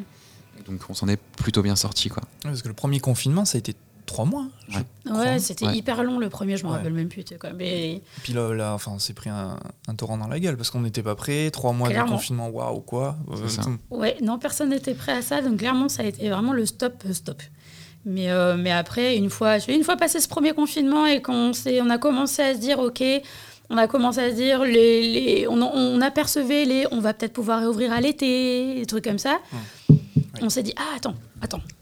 En fait, c'est, voilà, la stupeur est passée, on sait qu'on en a pour quelques temps. Bon, allez, faut faire, faut, faut remettre la machine en route, quoi. Ouais. Et toutes les boîtes après pour la partie corpo qui sont sorties de là en disant bah maintenant faut qu'on montre qu'on existe, qu'on est là, qu'on est passé au travers et pareil une quantité de contenu. Enfin ils ont besoin de contenu. Les boîtes aujourd'hui, enfin n'ont pas le choix aujourd'hui que sur Insta, sur YouTube, sur euh, sur LinkedIn de montrer de montrer du contenu que ce soit en photo et en vidéo et pareil donc euh, sortie de tout ça Après, on s'est dit, c'est le beaucoup de taf. C'est le moment de mettre un grand, un grand push sur le corpo parce qu'on l'a fait depuis ces dernières années, mais un peu plus tranquillement parce qu'on avait des grosses saisons de mariage. Et là, on s'est dit, ah, ok, on a l'occasion, tu vois, de se dire, ok, on nous enlève tous les mariages, c'est le moment de faire un gros, gros push sur le corpo, quoi. Donc l'année 2020, nous, en fait, on l'a plutôt bien vécu, en vrai. Ouais, ouais. Ça vous a réorganisé euh, le mindset, quoi. Ouais, Ouais. totalement. Ouais, ok. Euh, Justement, on va glisser sur le hors mariage, donc Mhm. c'est intéressant d'en parler. Euh, moi, je sais qu'il y a un truc, je me suis toujours demandé avec vous, mais quand est-ce que vous allez faire Et est-ce que vous avez l'envie de faire autre chose que du mariage? Parce que, pour être tout à fait honnête, le mariage, c'est pas quelque chose qui m'intéresse de ouf. Mais par contre, je sais reconnaître et apprécier votre talent, votre expertise dans la photo, dans la vidéo. Et je me disais, mais est-ce Qu'est-ce que ça donnerait The Quirky ou individuellement, je sais pas, à vous de me le dire aussi, si vous faisiez, je sais pas, du cinéma, si vous faisiez euh, de, de la corpo, du clip, travailler avec des artistes, shooting mode, Mhm, bref, il y a plein de possibilités. mhm. Est-ce que ouais, vous, où vous en êtes avec ça? Bah, Vas-y. euh, non, j'allais dire, euh, j'allais dire Jérémy avant moi déjà, alors qu'il est dans la vidéo de mariage depuis un peu moins longtemps. Il savait déjà qu'il allait, euh, il allait un peu plus diviser l'activité mariage sur autre chose. Déjà je pensais pas tenir autant de temps. Je suis quelqu'un qui se lasse très très vite de tout en Ouais. vrai. Sauf de, sauf de toi mon cœur. Oh, c'est mignon. Oh, c'est mignon. C'était la minute mignonnerie. 14 ans qu'on se supporte. mais euh, excuse-moi. Et euh, mais, mais du coup, je m'étais dit ouais, je vais faire ça 2 3 ans et puis voilà, je vais avoir l'impression d'en avoir fait le tour. Après ce qui est cool, c'est qu'on croise à chaque fois des couples et des univers, il y a toujours des choses différentes à faire, mais quand même, je me suis dit bon, euh, il va falloir un peu faire autre chose parce que au final, c'est toujours la même histoire qu'on raconte. Ils se rencontrent, ils se font des bisous, ils se préparent le matin, ils se disent oui, ils font la fête, ils vomissent partout et c'est fini. En gros, c'est ça le concept. c'est vrai, mais au final, l'histoire est toujours la même. Et, euh, et du coup, de se dire, ouais, il y a tellement d'autres choses à faire aujourd'hui en vidéo. Euh, le cinéma, j'ai pas du tout de prétention là-dedans. Euh, aucune, pour le moment. Cinéma, ça peut être. euh, je sais pas, Mais même court-métrage voilà. ou même clip. Euh, j'ai eu deux, trois propositions de clips, pourquoi pas. On a fait un shooting années 70 où on s'est éclaté à avoir un rendu Qu'on a très tourné ciné. façon, façon clip justement, Ouais. façon Mais, plus euh, cinématographique. Ouais. Mais du coup, on a l'habitude de bosser qu'à deux, en vrai. Et je me suis rendu compte que sur ce genre de tournage, tu as besoin au moins d'être trois ou quatre, tu vois, d'avoir quelqu'un qui t'aide à la lumière, quelqu'un qui t'aide au cadrage, des choses. où Aujourd'hui, moi, je fais tout tout seul au final. Et c'est compliqué, je pense, de gérer un clip ou de, gérer du court-métrage solo. C'est juste pas possible. Donc, il faut réussir à intégrer d'autres personnes, à bosser avec d'autres personnes. C'est. euh, on l'a fait un peu déjà à deux, où, Mm. où tu supervises un peu la partie photo, euh, Mm, mm. photo, de la partie vidéo, je veux dire, le directeur de la photo, on va le dire. directeur de la photo, c'est un photographe. hein. Euh, donc euh, on y vient petit à petit, on a commencé à faire pas mal de choses pour pas mal de marques. Euh, on a travaillé là pour une auberge, on a travaillé pour une, je travaille pour une créatrice de bijoux, pour du porte-bébé, enfin bref, il y a beaucoup beaucoup de choses à faire. Pour le moment, rien de très ciblé. En fait, je touche à tout. Et à un moment, je vais me dire, ah, je vais mettre le doigt dessus, je vais ah, c'est ça que je veux faire, ça, je kiffe.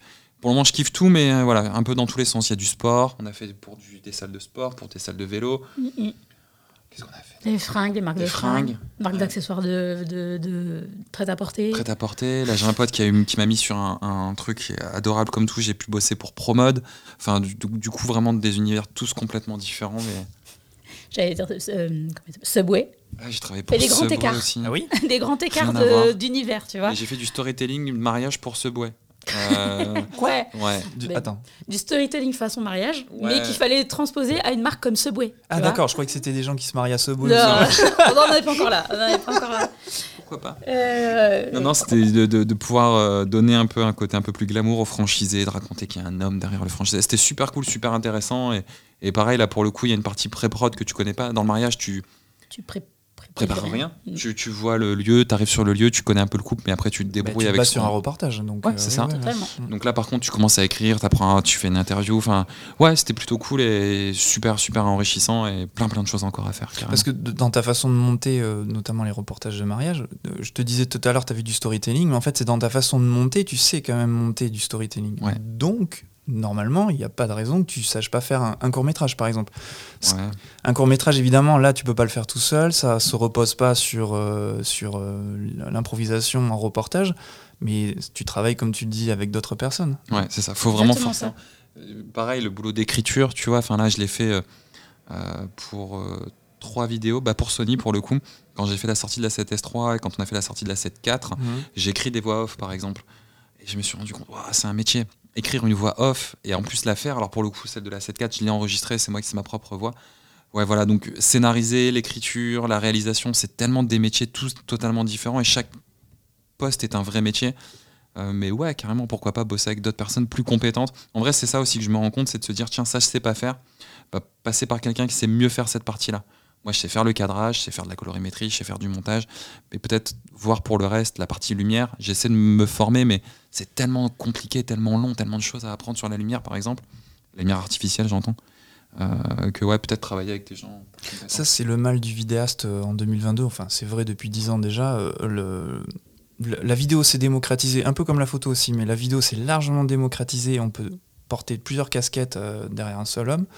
Euh, sauf qu'en fait, il y a de vrais métiers euh, séparément. Et quand on, quand on est vidéaste, qu'on a l'habitude de bosser tout seul, et j'en sais quelque chose, euh, quand tu veux faire des, euh, des projets beaucoup plus euh, amples, comme un court métrage ou un clip, là, ça devient de suite compliqué. Et. euh, c'est pas évident pour des vidéastes qui ont l'habitude de faire tout tout seul. hein. Non. Mais T'as l'habitude ça- d'être l'homme orchestre de ton projet, Ouais. de tout penser de A à Z, et là tu te dis, il y a plusieurs facettes. Il y a le côté je dois déléguer, déjà. Ça, c'est dur, très dur. Ça, c'est dur. Ouais. Et puis, euh, et puis trouver les personnes avec qui travailler, du coup. T'as pas l'habitude de, de chercher ces gens-là. Tu les cherches jamais, toi, dans ton boulot habituellement. Tu fais, t'es Mm. toi-même tous ces gens-là. Donc, du coup, euh, Ouais. donc faut les trouver. Il faut savoir où aller les chercher, euh, qui, qui aller chercher, pourquoi, pour quel type de poste, pour quel type de projet? Enfin, c'est, c'est, c'est tout un univers. hein, donc, euh, Mais mm, bizarrement, et là on va pouvoir reparler de geekery 30 secondes, mais tout est fait pour. Les marques font aussi pour simplifier et pour éliminer des postes. Tu vois ce que je veux dire Oui. Tu prends aujourd'hui un, un journaliste, par exemple, tu prends des journalistes de chez BFM TV, des GRI, t'as plus de journaliste en fait. T'as un cadreur et limite le cadreur fait presque l'interview en même temps. J'ai même vu sur BFM une meuf, je sais pas si t'as vu, qui font. Elle se filme avec un, un téléphone en selfie. J'avais pas vu ça, non Ah, je te jure, elle fait le matin, très tôt le matin. Attends, elle a son budget. elle a- ah non, elle a sa perche à selfie avec son téléphone et avec son son. Donc elle prend le son elle-même. Elle, va, elle a son micro donc, qui est relié à son iPhone, mais en mode selfie. Donc il n'y a même plus de, de, de, de- de caméraman sur la partie interview. C'est ouf. Et tu vois, là, par exemple, on enregistre un podcast et c'est ce qu'on disait, on, on voyait la, la- la régie. Au final, réellement, tu aurais quelqu'un qui va monitorer le son. Toi, tu vas juste faire la partie interview. Au final, non, toi, tu fais tout tout seul. Tu vois. Les marques ont fait que nos caméras, on puisse tout gérer nous-mêmes, faire la- le cadrage, mais on a l'étalonnage, l'autofocus nous est facilité, donc on n'a plus besoin de pointeur. Enfin, et donc du coup, on a ce truc de se dire, on peut tout faire nous-mêmes, Mais en vrai, on fait tout moyen. Au final, on fait jamais Exactement. Parce un que, truc bien. c'est- parce que c'est une force de savoir faire plusieurs choses et d'être polyvalent, mais c'est un fardeau euh, plus philosophique de, de, de savoir faire tout tout seul en fait. Mm, mm. Oui, et puis ça veut pas dire que es forcément, tu sais, tu es compétent euh, max max dans tout en Non, fait. tu peux pas, tu l'es pas. Tu- t'as- force- forcément, tu fais tout moyennement. Ouais, fais pas un truc, Après, tu tu, peux- tu- tu peux être bon dans deux trois trucs, mais pas dans la totalité C'est métiers. impossible. tu vois. Donc tu bidouilles quoi. ouais, voilà. Ça j'aime bien dire on bidouille, tout le temps on bidouille. On fait que ça bricolage, ouais. Mais tu sais que c'est le débat qu'on a, euh, qu'on commence à avoir euh, sur la photo, du coup. Parce qu'on s'est habitué sur ces dernières euh, décennies maintenant à tout gérer nous-mêmes, c'est-à-dire à la prise de vue. Le photographe, à la base, quand même, c'est un gars qui fait de la prise de vue. Ouais. C'est tout. Et en fait, on s'est habitué sur les dernières années à devenir des photographes et des coloristes. Et du coup, euh, quand aujourd'hui on nous met à disposition des logiciels qui peuvent, euh, des, euh, des logiciels ou des, des postes qui se développent, et je parle dans le mariage là pour le coup, où on te dit non mais en fait la colorimétrie, les gars c'est c'est un métier en fait. Il y a un gars, il a fait des études ou une meuf qui a fait des études de colorimétrie. Donc toi quand tu fais ton bidouillage sur Lightroom de colorimétrie, t'es pas coloriste en fait. Et c'est un débat qu'on commence à avoir chez les photographes. Il y a de plus en plus de boîtes orientées pour les mariages qui n'existaient pas avant, qui font, qui s'occupent de faire de la colorimétrie. Et du coup, il y a cette espèce de débat déchaîné sur tu peux pas euh, sous-traiter ta colorimétrie à quelqu'un parce que ça fait partie de la patte du photographe. Non, un photographe fait de la prise de vue, les gars. La colorimétrie, c'est un autre métier. Dans la Voilà. mode, on le voit encore ça. hein. Le- des retoucheurs. euh, Ouais, Mais bien normal, sûr. là, Mais bien sûr, ça. Et, ils parce et- et ils sont, et ils sont équipés pour, là, on ne voit pas forcément puisqu'on on se parle, mais il y a les écrans à côté, par exemple, on n'est pas équipé avec des écrans calibrés de ouf. On, bidouille sur un écran qui est bien, hein, cela dit, hein, et puis le commun des mortels, tout le monde va regarder nos images sur des téléphones, mais en vrai, on est un vrai coloriste va être équipé avec un moniteur calibré, va avoir euh, des logiciels et des outils qu'on n'utilise pas au final. Bah non, mais, Mais- comme tu disais, les marques nous mettent à disposition, genre Lightroom, clairement, c'est un outil et qui nous a été mis à disposition pour que le photographe puisse bidouiller tout lui-même, Mhm, tu vois, pour éliminer le poste de, de coloriste. Mais il y a, il y a- dans la mode, tu disais, c'est un truc qui existe toujours. Le photographe, c'est le gars qui fait la prise de vue. Il y a un gars qui gère la lumière. Il y a un gars qui fait la colorimétrie. C'est trois métiers. Chacun, chacun a son poste. Et dans la photographie de mariage, du coup, alors on se posait pas la question avant parce que ça n'existait pas, euh, parce qu'on on n'avait pas euh, le truc sous la main. Mais maintenant qu'il y a des boîtes qui se lancent et qui proposent ça, qui proposent de laisser au photographe la partie artistique du métier, prise de vue, créative de ce côté-là, et qui proposent de s'occuper de la colorimétrie, on a l'impression, euh, il y, il y a pas mal de photographes qui ont l'impression qu'on leur retire quelque chose Ouais. de leur métier, alors qu'en fait c'est un truc qui n'existait pas avant et qui est venu avec des outils comme Lightroom en fait. Donc c'est c'est un peu, euh, c'est assez drôle quoi, d'avoir ce, d'avoir ces discussions-là. Mais même on peut pousser encore plus loin, euh, par exemple sur euh, en mode, c'est vrai, je sais pas, un peu moins vrai peut-être en mariage, je sais pas, tu vas me dire justement, euh, quand tu imagines une série, tu es le, ton propre euh, directeur, tu es ta propre directrice artistique de ta série photo. Mais il y a des directeurs artistiques qui existent aussi dans la mode, je veux dire, c'est Oui. même que ça d'ailleurs. Le photographe concrètement ne vient que pour la prise de vue. Ça. Et il y a totalement quelqu'un qui fera le tri derrière et qui, au grand, dé- au grand dame du photographe, dire non, celle-là, Oui. on la garde pas. Ça se trouve, c'est ta préférée. Mais il va peut-être le garder pour son travail personnel. Oui, par c'est contre. ça. Par contre pour son portfolio. Mais, Mais après, nous, on a une pote justement, par exemple, donc Nessa, qui s'occupe du blog La mariée aux pieds nus, qui est un- le plus gros blog de mariage en France. On sait, elle est spécialiste pour ça. Elle fait ce qu'on appelle de la curation. En fait, on lui envoie un reportage et c'est elle qui va choisir les photos qu'elle va publier. Euh, en elle fonction de ses lecteurs. en Voilà, fonction- exactement, et c'est son métier. Nous, des, pho- des- en plus, on est, on est attaché à certaines images, on est, c'est sentimental, on, on sait pourquoi on va préférer celle-là qu'une autre, parce qu'elle nous parle à nous, et, et, et limite, on voudrait toutes les garder au final, et c'est dur de faire le tri. Et, du coup, c'est toujours plus simple, et là, on le, quand on file un reportage à Nessa, elle sait que. Voilà, et puis elle fait ça instantanément, c'est celle-là on la garde, celle-là on la garde pas, et clac, clac, clac, clac, clac, clac, et on n'en parle plus, c'est fait. Alors que nous, il nous faudrait une demi-journée pour, pour en garder 10, tu vois, sur un reportage de 400 photos. Ouais, pour en garder 10, c'était. Ouais. Mais, c'est- mais c'est- alors, j'avais lu un bouquin, je ne sais plus le titre du livre malheureusement. Bref, ce bouquin c'était. Tu la- mettras la référence. Je mettrai la référence en description. si tu retrouves le titre. si je retrouve le. Non, mais oui, je l'ai chez moi en plus. Ça parlait de la philosophie de la photo, le la philosophie du photographe. Et, euh, et il disait, et je trouve que c'est assez juste parce que je- j'en fais l'expérience, moi en tout cas, que pour faire, pour sélectionner euh, des photos sur une série, c'est pas genre euh, 24 heures après, c'est pas 48 heures après. En fait, il faudrait se passer ça sur des mois et des mois parce qu'en fait, on est toujours attaché à ce qu'on a vécu à la prise de vue. Totalement. Et ça, ça nous fausse le jugement. Et euh, je l'ai euh, je l'ai expérimenté du coup parce que je suis euh, revenu sur des séries photos que j'ai fait il y a euh, au moins deux ans. Et effectivement, j'avais j'avais une sélection, je dis une bêtise, j'avais une sélection de, de 30 photos. En fait, j'en sélectionnais plus que deux là. Mm.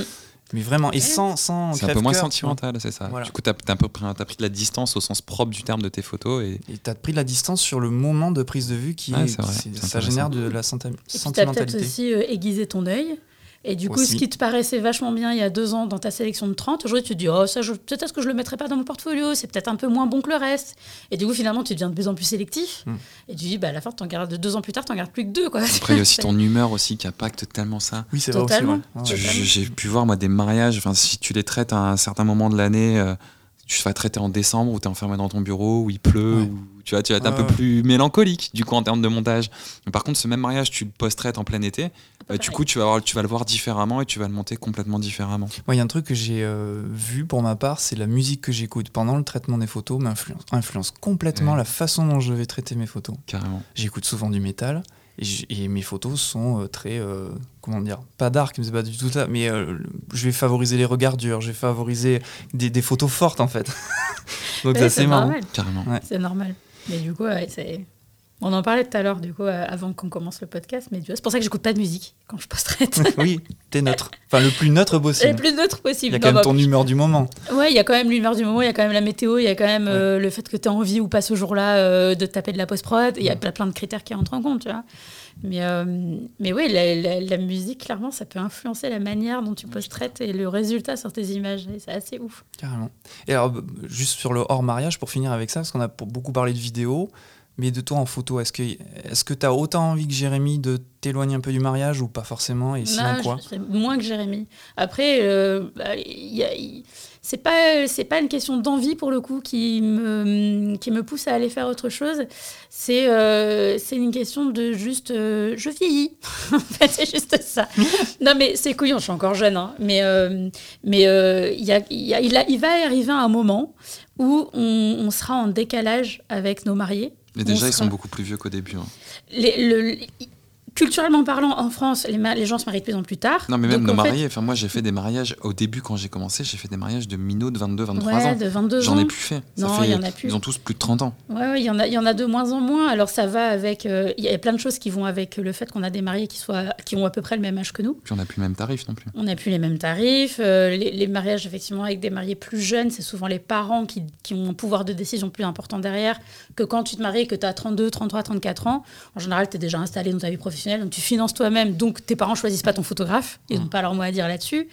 Donc voilà, il y a plein, il y a plein de critères qui font qu'on a à peu près le même, même âge que nos mariés, mais il arrivera forcément à un moment où on sera plus vieux qu'eux, on partagera plus les mêmes centres d'intérêt, où du coup on aura... Parce que mine de rien, dans la photographie de mariage, il y a le côté relationnel qui entre beaucoup en compte. Et, et si tu as, j'exagère volontairement le trait beaucoup, mais si tu as, 60 ans et que tu es marié aux 30 ans, il y a une génération qui est passée entre les deux, Oui. tu vois plus les choses de la même manière, du coup.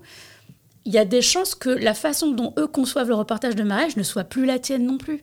Et je veux dire, et ça c'est un truc, c'est con, mais là, je pense que dans la photographie de mariage, c'est un truc qu'on doit préparer en fait. C'est pas tu te réveilles un jour, tu as 55 ans et en fait tu te rends compte que tu plus du tout en. T'es plus en phase avec tes mariés et du coup, merde, faut que je fasse autre chose quoi. Et après un devenir un photographe aigri et déprimé. Exactement, exactement. Donc je pense qu'il faut un truc, faut que faut que tu commences à y penser quand même un peu en avance, tu vois, de se dire euh, si je veux continuer à être photographe, quelle autre chose je peux faire à part du mariage où l'âge n'aura pas d'importance avec ton client, où ça n'aura pas un impact ni sur le fait qu'ils vont te choisir ou pas, ni sur le résultat de tes images. Et du coup, je me dis, voilà, c'est- c'est plus ça, moi, qui me pousse à me dire, il faut quand même ouvrir un peu le champ des possibles sur autre chose. Mais euh, l'envie de faire du mariage, moi, elle est, elle est la même depuis, euh, depuis euh, 12 ans, tu vois. Ouais. J'aime toujours autant ça. Euh, demain, tu me dis, on fait une saison à 20 mariages, je suis capable de le faire, il n'y a pas de problème. Tu vois. Ça tombe bien, c'est ce qu'on fait cette année. ça tombe bien, c'est ce qu'on fait cette année. Mais Je crois que le mariage. prête. Pardon? Non, non, je disais, j'espère que t'es prête. Du coup. ouais. Mais je pense que le mariage, plus qu'une autre pratique de la photo, enfin oui, c'est un peu tout. Non, non, en fait, j'allais dire une grosse bêtise. J'allais dire vraiment, il faut vraiment aimer le mariage pour faire du mariage correctement. Mais en fait, c'est vrai pour tout. Ben oui, en vrai, c'est vrai. Mais oui, Je, sabote mon- ma, ma propre réflexion. Euh, et du coup, euh, euh, shooting mode ou autre ou- Ouais? Du coup, il y a, bah, ça va de pair avec, euh, encore une fois, ce qu'on fait avec Jérémy. Du coup, comme on essaie de travailler à deux, on le fait pas sur le corpo sur tous les projets pour l'instant. On a fait pas mal. On en a fait pas mal ensemble, mine de rien, mais du coup, euh, on va, c'est ce qu'on va essayer de faire Ouais, comme on a en fait avec fait- le mariage. On va essayer de redévelopper une identité commune sur le corpo, pouvoir po- être force de proposition sur de la photo et sur de la vidéo, puisque de toute façon, les marques ont besoin des deux, quoi qu'il arrive. Ça, en fait, on essaie l'idée, parce que tu n'en as pas parlé, je sais pas si tu en parler, mais Béa est en train de reprendre des études justement en termes de marketing. D'accord. Donc l'idée c'est de pouvoir proposer en fin de compte aux marques euh, vraiment un accompagnement. C'est pas juste de, on vous fait une photo, on vous fait de la vidéo et après tu te démerdes en fait. C'est déjà qu'est-ce que tu veux faire, quel, dans quel but en fin de compte, quel est ton client, mais vraiment de se pousser, vraiment de se dire bah tiens ok dans ce cas moi en vidéo je vais te proposer tel type de contenu, on va raconter telle chose, vraiment faire du contenu de marque. euh, et de pouvoir aussi les accompagner dans leur communication, de se dire bah voilà, bah, on va lancer une campagne, d'abord peut-être par telle photo, et ensuite amener telle vidéo, et ensuite et ainsi de suite. Voilà, vraiment l'idée c'est de pouvoir les accompagner de A à Z en fait. Très bien. Voilà. Donc, comme si on n'avait pas assez de trucs à faire, oui, je reprends mes études. Euh, Voilà. C'est sûr que ça prend du temps. hein, C'est pas. C'est, bah là, je suis partie pour, euh, pour deux bonnes années et demie. Oui, d'accord. Ah ouais, du coup, j'ai entamé un MBA, euh, un MBA euh, spécialisation digital marketing. Et du coup, l'idée, euh, ça, ça vient en complément de ce que j'avais déjà commencé à l'époque de mes études, mais du coup, euh, ça va aussi me mettre à jour. Mais l'idée, c'est vraiment ça, c'est de pouvoir dire aux marques, on n'est pas juste là en tant que professionnel de l'image, on sait ce qu'il en est de travailler pour euh, de la communication, du marketing, etc. Et donc, du coup, on va pouvoir vous proposer et la création des images, mais aussi vous expliquer co- quoi en faire et comment le gérer, en fait. Un vrai ça. suivi euh, total. Exactement. Exactement. Et, et c'est marrant parce que tu vois, juste avant, on est en train de se dire, on, on- dans la photo, dans la vidéo, on est des hommes orchestres, c'est-à-dire on supprime des postes et on fait tout. Quelque part, on, s- on- c'est un peu ce qu'on va, on va faire un peu avec le prochain, le prochain projet parce que Oui et non, parce qu'après, il y a des, ça existe déjà. Enfin, les, Les marques, agences de com, les, euh. marques sont en train de chanter un peu les petites marques et même les grosses marques aussi. ouais. Après, on, pourra- là, on va dévier sur un sujet de ouf. Je sais pas si tu veux continuer dans cette voie-là. Et en- les créateurs de contenu, et, parce qu'aujourd'hui, un créateur de contenu, tu es capable de tout faire pour une marque, tu vois. Et Mhm, oui. tu, peux, tu peux faire beaucoup, beaucoup de choses. Et les marques se sont rendues compte aussi que des agences de com ont un peu abusé sur certains chiffres, euh, où ils étaient juste des intermédiaires et ils filaient ça à un petit gars euh, qui, depuis chez lui, euh, faisait le- les photos, faisait du texte, faisait euh, du motion design, faisait du graphisme sur les photos, enfin, il faisait tout de A à Z. Et derrière, l'agence de com faisait pas grand chose en soi. Donc, euh, ouais, on voit qu'il y a aujourd'hui des boîtes qui ont besoin d'être accompagnées dans leur communication, qui n'ont pas non plus des budgets faramineux, mais qui, nous, en fin de compte, on est plus à échelle humaine et on, pourrait vraiment pouvoir les accompagner. Quoi. Ok, je vois. Très bien. Je ferme la, la- la petite parenthèse. Toute petite parenthèse. Et justement, parlons de marque Sony. Donc, ouais. vous êtes tous les deux ambassadrices et ambassadeurs chez Sony depuis 2018. Mhm. Comment ça s'est fait? Euh, alors, c'est c'est fait parce que. euh, alors, moi, j'ai pas toujours été chez Sony. Euh, toi, tu es rapidement arrivé chez, chez Sony euh, après le. Avec la Nikon. sortie de la 7S2, ouais. Avec la sortie de la 7S2. Moi, j'y étais pas. J'ai travaillé avec du Nikon pendant une décennie. Et, euh, et en fait, euh, ça s'est fait parce que le, chez Sony, il n'y avait pas de programme ambassadeur avant 2018.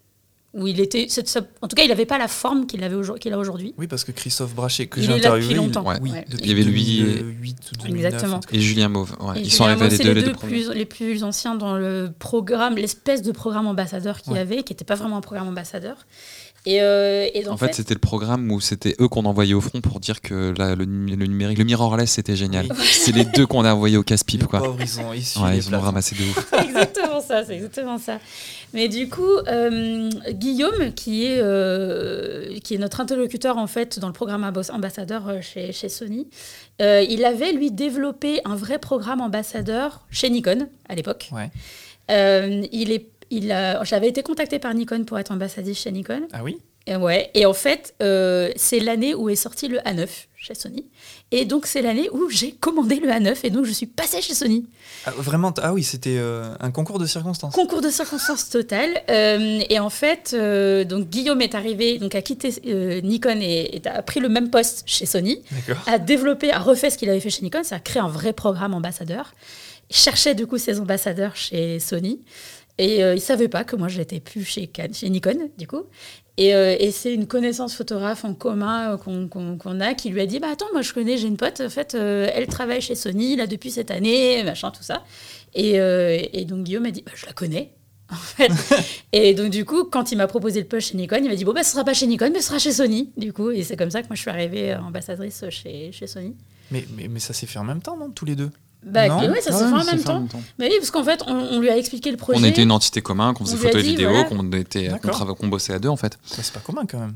Et euh, non, mais donc du coup, enfin, je pense qu'aussi ils se sont dit, ah, ça peut être cool du coup, parce que forcément, euh, la CTS2 venait d'arriver, ils étaient en train de push justement le fait d'avoir de la vidéo sur, euh, sur du mirrorless. Et donc, donc non, ils se sont dit, ouais, ça peut être, ça peut être pas mal. Moi là, depuis maintenant un an, j'ai un statut du coup d'ambassadeur Europe filmmaking, du coup, où j'ai la possibilité d'accéder à la FX3, donc la FX6 et la FX9. C'est très très cool ça. Ouais, c'est pas mal.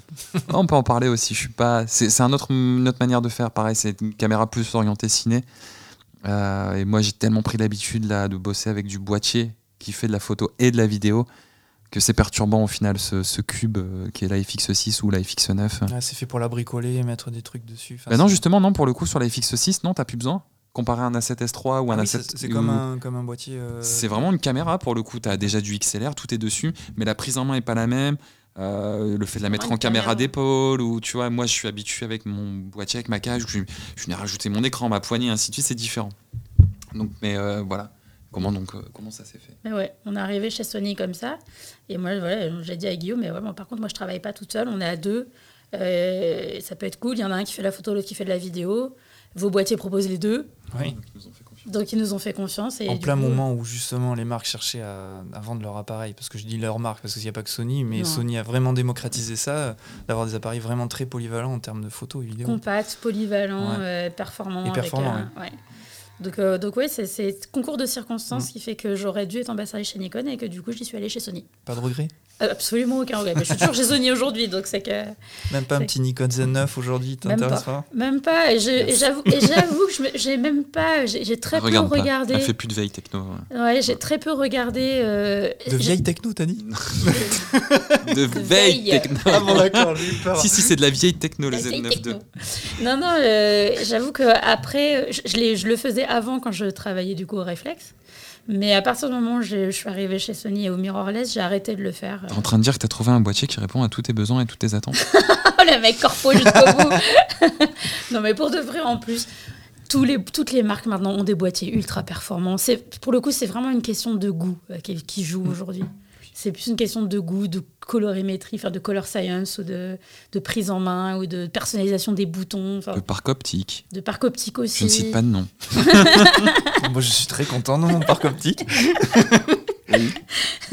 Mais voilà, donc euh, je pense que tout le monde peut trouver son bonheur dans n'importe quelle marque aujourd'hui en vrai. Mais, euh, mais moi, j'ai trouvé le mien chez Sony et du coup, je bah, aucune intention de les quitter. Non, non, quoi. puis en plus j'en rigole, mais en vrai, on, a- on est super libre de dire ce qu'on veut. Et, Ouais. enfin, et en plus, le, le programme aujourd'hui ambassadeur, quand on est ambassadeur chez Sony, euh, on n'est pas là pour entre guillemets prêcher la bonne parole. L'avantage, c'est qu'on fait juste ce qu'on a à faire au quotidien, c'est-à-dire notre taf avec nos boîtiers, ce qu'on fait depuis tout le temps. Et juste, on raconte ce qu'on fait, enfin, comment on le fait avec les boîtiers. On n'est pas là pour euh, faire. euh, On n'est pas des commerciaux de chez Sony, quoi. hein. Non.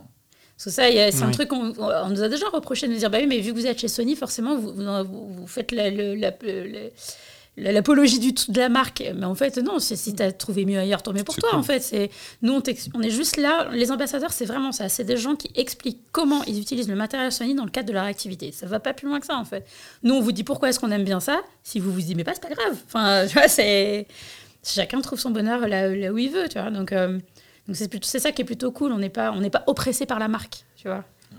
Mais on a la chance de pouvoir tester du matos du coup avant tout le monde aussi, par contre. Ouais, ça, c'est Oui. les bons côtés Ouais, du ça, truc. Justement, c'est ce que j'allais vous poser comme question. Qu'est-ce que ça vous apporte concrètement euh, d'être ambassadeur chez Sony? Alors, avant la- le test de matos, euh, il y a un truc qu'on a fait avec eux grâce à eux, c'est euh, le shoot à Tabernas. Mm.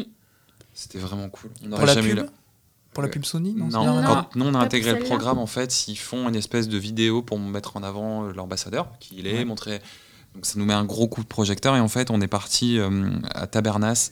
C'est là où euh, sont tournés les, les western spaghetti. Ah mais si, c'est ça que je voulais dire par pub Sony. C'est une Ah pub oui. Sony. Ouais, c'est ça. Ah oui, c'est- je- Ah oui, ok, oui, c'est ça. Où, Oui, vous- où tous les deux vous, euh, vous, euh, vous parlez en anglais d'ailleurs. oui tout à c'est fait. ça, tout à fait. Ouais, Ok, ouais. oui, oui, c'est ça que je parlais. Exactement. Et cet endroit, enfin, on a pris une claque monstrueuse quand on est arrivé là. Il y a le, euh, une des parties de Once Upon a Time in Hollywood qui, sont, qui a été tournées là-bas. C'est juste. pouah. C'est en Espagne? Ouais. Ouais, Ah oui. tout au sud Mais- de l'Espagne. En fait, il y a, euh, enfin pas l'intégralité, mais une grande majorité des films américains western qui ont été tournés là. Là-bas. mais oui, ouais. dans ces décors-là, ils en ont conservé du coup pas mal, les- Ouais. des décors. Ils en réutilisent encore de temps en temps. Quand il y a un film, tu vois, comme là, euh, bon, c'est de plus en plus rare les westerns maintenant, mais comme là, Once Upon a Time, il y a une partie show et tout ça, il y a des vrais cow-boys sur place. Qui se tirent dessus et tout. Non, franchement, c'est. Ouais, ouais, c'est. Ouais, ils se tirent Ouais, dessus et tout. Ils tombent de cheval, il y a des cascades et tout. Enfin, C'est à l'occasion cool, à l'occasion c'est- d'y aller. Franchement, marrant. c'est super cool. C'est hyper marrant, mais du coup, le lieu est quand même assez ouf. Mais, euh, oui, il nous apporte, tu vois, si on avait dû, demain, si on se disait, on va faire une vidéo, euh, entre guillemets, promo de notre taf, c'est-à-dire pour expliquer ce qu'on fait, euh, organiser un truc, budgéter, truc, etc., je suis pas sûre qu'on aurait pu le faire, tu vois.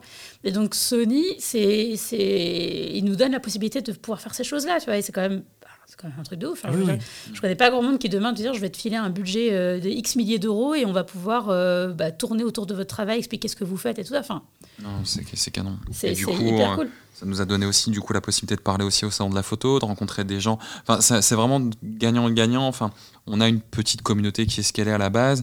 Qui nous suit et donc du coup nous on a pu rencontrer une partie de la communauté Sony et discuter avec les gens les gens nous suivent enfin c'est juste ouf toutes les rencontres qu'on a pu faire, euh, même humainement parlant.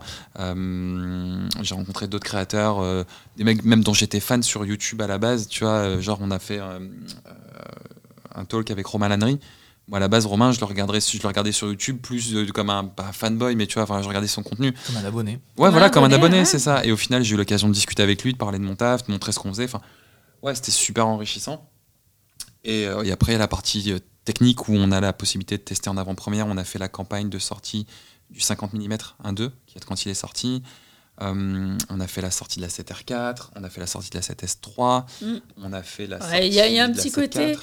Il y a un petit côté, ça fait, fait plaisir à l'ego, tu vois, quand, tu, quand on te propose de, réaliser les images pour la, qui vont être utilisées. Donc, euh, donc Sony, c'est divisé par région, donc tu as les États-Unis, tu as l'Europe et euh, tu as l'Asie. Et, euh, et, du coup, de se dire que qu'on te contacte toi en te disant on va utiliser tes images pour la sortie d'un produit, quel qu'il soit, un boîtier, une optique, n'importe quoi, tu te dis que c'est plutôt cool, tu vois, et ça donne, mine de rien, un petit coup de projecteur sur ton travail, sur ce que tu fais, et pas que nationalement, du coup, internationalement. Donc, euh, donc oui, mine de rien, c'est c'est hyper cool quoi d'être vous, l'avez senti en termes de clientèle euh, le l'apport une fois que vous êtes rentré ça dépend Sony ça dépend de quel côté après il y, a des profils euh, je vais pas faire du commerce à deux balles mais on a des clients qui sont un peu qui ont un peu ce profil en disant euh, ils ont vu qu'on est ambassadeur et ils sont fiers tu sais de dire ouais on a pris des ambassadeurs Sony pour notre mariage tu vois mais c'est 1 sur 10 tu vois oui, parce qu'en même temps, je suis en train de réfléchir, ceux qui s'intéressent aux ambassadeurs, ou en tout cas ceux qui s'intéressent aux marques, plus au matériel plus largement, c'est déjà des pros en fait. C'est pas des. voilà. Oui, oui, c'est vrai. Après, on a eu, moi, du coup, j'ai été contacté, j'ai pu faire des partenariats avec d'autres marques justement qui ont vu qu'on était ambassadeur, donc du coup, il y a un certain gage. En fait, il y a un travail de base, une certaine qualité de travail qui fait que ça nous a amené à pouvoir être ambassadeur et à mettre un peu plus l'accent sur à nous montrer encore un peu plus. Et donc du coup, les marques nous recontactent parce que du coup, ils ont vu que c'était cool. Enfin voilà, donc euh, ça nous a permis aussi de ce côté-là hmm. d'avoir d'autres ah bah, partenariats je pense qu'il n'y a, aucun, il a aucun souci à le dire, c'est que quand tu arrives quelque part euh, d'une marque que tu connais pas et que tu arrives avec la carte de visite en disant, ben nous, en fait, on est ambassadeur Sony, je pense qu'il y a, en fait, ça, ça crée un, un, truc de confiance tout de suite, de se dire, en fait, t'es pas le photographe sorti de nulle part qui vient pour réclamer n'importe quoi de partenariat avec des marques ou réclamer du matériel, etc. Et du coup, ça, ça, ça sur, la, sur la carte de visite, ça permet d'ouvrir des portes un peu plus facilement. Tu vois. si, en tout cas, si, si tu t'intéresses, tu vois, par exemple, je pense à la chaîne YouTube, si tu t'intéresses à faire du test de matériel parce que tu as une chaîne YouTube, c'est quand même plus facile d'aller contacter une marque en disant prêtez-moi du matériel parce que je voudrais le tester, je voudrais en faire une review sur YouTube, que si tu es d'une sortie de nulle part et que tu n'as pas une énorme communauté sur ta chaîne YouTube, Évidemment, si tu as un mec qui a un million d'abonnés, ah oui, les mecs ils vont te dire oui, pas de souci. Mais du coup, si tu n'as pas dans cette configuration-là, tu peux utiliser un peu, entre guillemets, ta carte de je suis ambassadeur Sony. Ça, peut, ça crée une confiance envers les, les gens avec qui tu veux travailler. Quoi. Tout à fait. Mais après, sur un côté plus humain, là, euh, ils sont vraiment en train Ça fait déjà maintenant. Ça fait 5 ans qu'on est chez eux mm-hmm. Depuis 2018. Merci. Voilà. ambassadeur depuis 2018. donc, ça, fait, ça va faire 4 ans. Là, par exemple, on est parti. Alors, t'étais pas là du coup. Euh, pour la randonnée qu'on a fait dans les Pyrénées. Ça a été vraiment concours de circonstances. Il y a le 1635 là, qui est sorti, le F4. Et euh, avant ça, ils avaient prévu qu'on parte tous ensemble. On est parti dans les Pyrénées euh, trois jours. On a dormi dans un petit chalet tous ensemble, donc avec tous les ambassadeurs.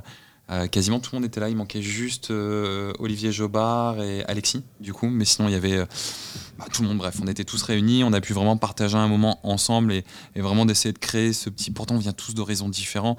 Tu as du photographe animalier. Alors, Christophe était pas là d'ailleurs, tiens, Christophe Brachet était pas là. Mais tu as du photographe street art, nous on fait du mariage. Euh, tu as donc euh, Michael Peralta qui a organisé ça, qui lui fait vraiment de l'outdoor. On a vraiment pu partager un truc aussi et c'est essayer de constituer voilà, une petite famille et c'est plutôt cool aussi. toujours plus sympa. Bah oui, complètement. Ouais, carrément. Et alors, euh, justement, c'est marrant parce que la, la publicité donc, qu'on qu'on évoquait tout à l'heure, je l'ai je l'ai regardé justement pour préparer ce podcast. Et euh, du coup, je crois que le matériel n'est pas du tout à jour quand on le regarde aujourd'hui. Bah non, parce que je sais même plus en Ouais. quelle année on l'a tourné ce truc-là. Non. C'est- je sais plus. Mais euh, c'était S2. mais du coup, la, la question que j'allais vous poser, c'est aujourd'hui, vous travaillez avec quel boîtier? Ça, ça va être vraiment la parenthèse matérielle. Allez, let's go. on est reparti pour une heure, c'est ça? Non, je. Ne regarde on- pas on- comme on ça. fait synthétique. Alors, de mon côté, je te rassure, ça va aller vite. euh, du coup, Euh, moi, je travaille avec deux boîtiers, euh, la 1 et la 9. Après, je, je travaille quand même principalement avec la 1 et en second boîtier la 9. Et sur les optiques, 90% du temps, j'utilise le 35 mm. J'ai 90, 99% du temps, j'utilise le 35 mm. Après, j'ai quand même toujours avec moi euh, le 85 ou le 24, en tout cas pour ce qui est partie mariage. Et par contre, sur la partie mode, c'est un petit peu, ou shooting pro, c'est un peu différent. J'utilise beaucoup le 50 Mhm. et, euh, et un peu moins le 35, du coup. C'est étonnant ça. Ouais, bah ouais. Parce qu'en je- mode, c'est plutôt. Enfin, plutôt. Non, il n'y a pas de. de- Ouais, pas de règles. Il n'y a pas de règle, euh, mais c'est souvent le grand angle qui prime. ouais. Mais non, là, du coup, j'aime bien. En fait, je pense que ça dépend vraiment des projets sur lesquels je travaille. Mais comme moi, tu vois, sur les projets pro, je travaille beaucoup, par exemple, sur, du, sur les trucs euh, textiles, prêt-à-porter, accessoires, euh, Oui. trucs comme ça. Euh, et que c'est ça, souvent, que tu cherches à mettre en avant. Le 50, ça marche bien, Oui. du coup. Et c'est pour ça que j'utilise beaucoup plus. Mais, euh, mais, mais voilà, en gros, c'est les quatre objets que j'utilise le plus. En sachant coup- que le 35, c'est vraiment le, Le, le principal. ouais, le principal. quoi. Et du coup, quand tu parles de, que tu as le, A1, le A1 et le A9, Mhm. c'est ça, je me trompe pas Ouais. Euh, En mariage, tu as les deux en même temps euh, Ouais. Mais alors, ça veut dire que tu as deux optiques différentes? Ouais. J'ai toujours, bah en mariage, j'ai toujours mon 35 d'un côté et le 85 de l'autre. Sur des Allfast, comme tu comme as fait avec les flingues, euh, on n'a pas vu du coup euh, au son, mais tu as fait le geste comme ça, effectivement. Ce qu'on appelle des Allfast, des holsters en fait. Oui, les euh, holsters, Les, ouais. les, les- les doubles straps, C'est du coup. Oui, euh, parce que double- je l'avais avant. Pour... Mais, euh, Mais ouais, en mariage, j'ai toujours mes, mes doubles straps euh, avec un boîtier de chaque côté et deux optiques différents.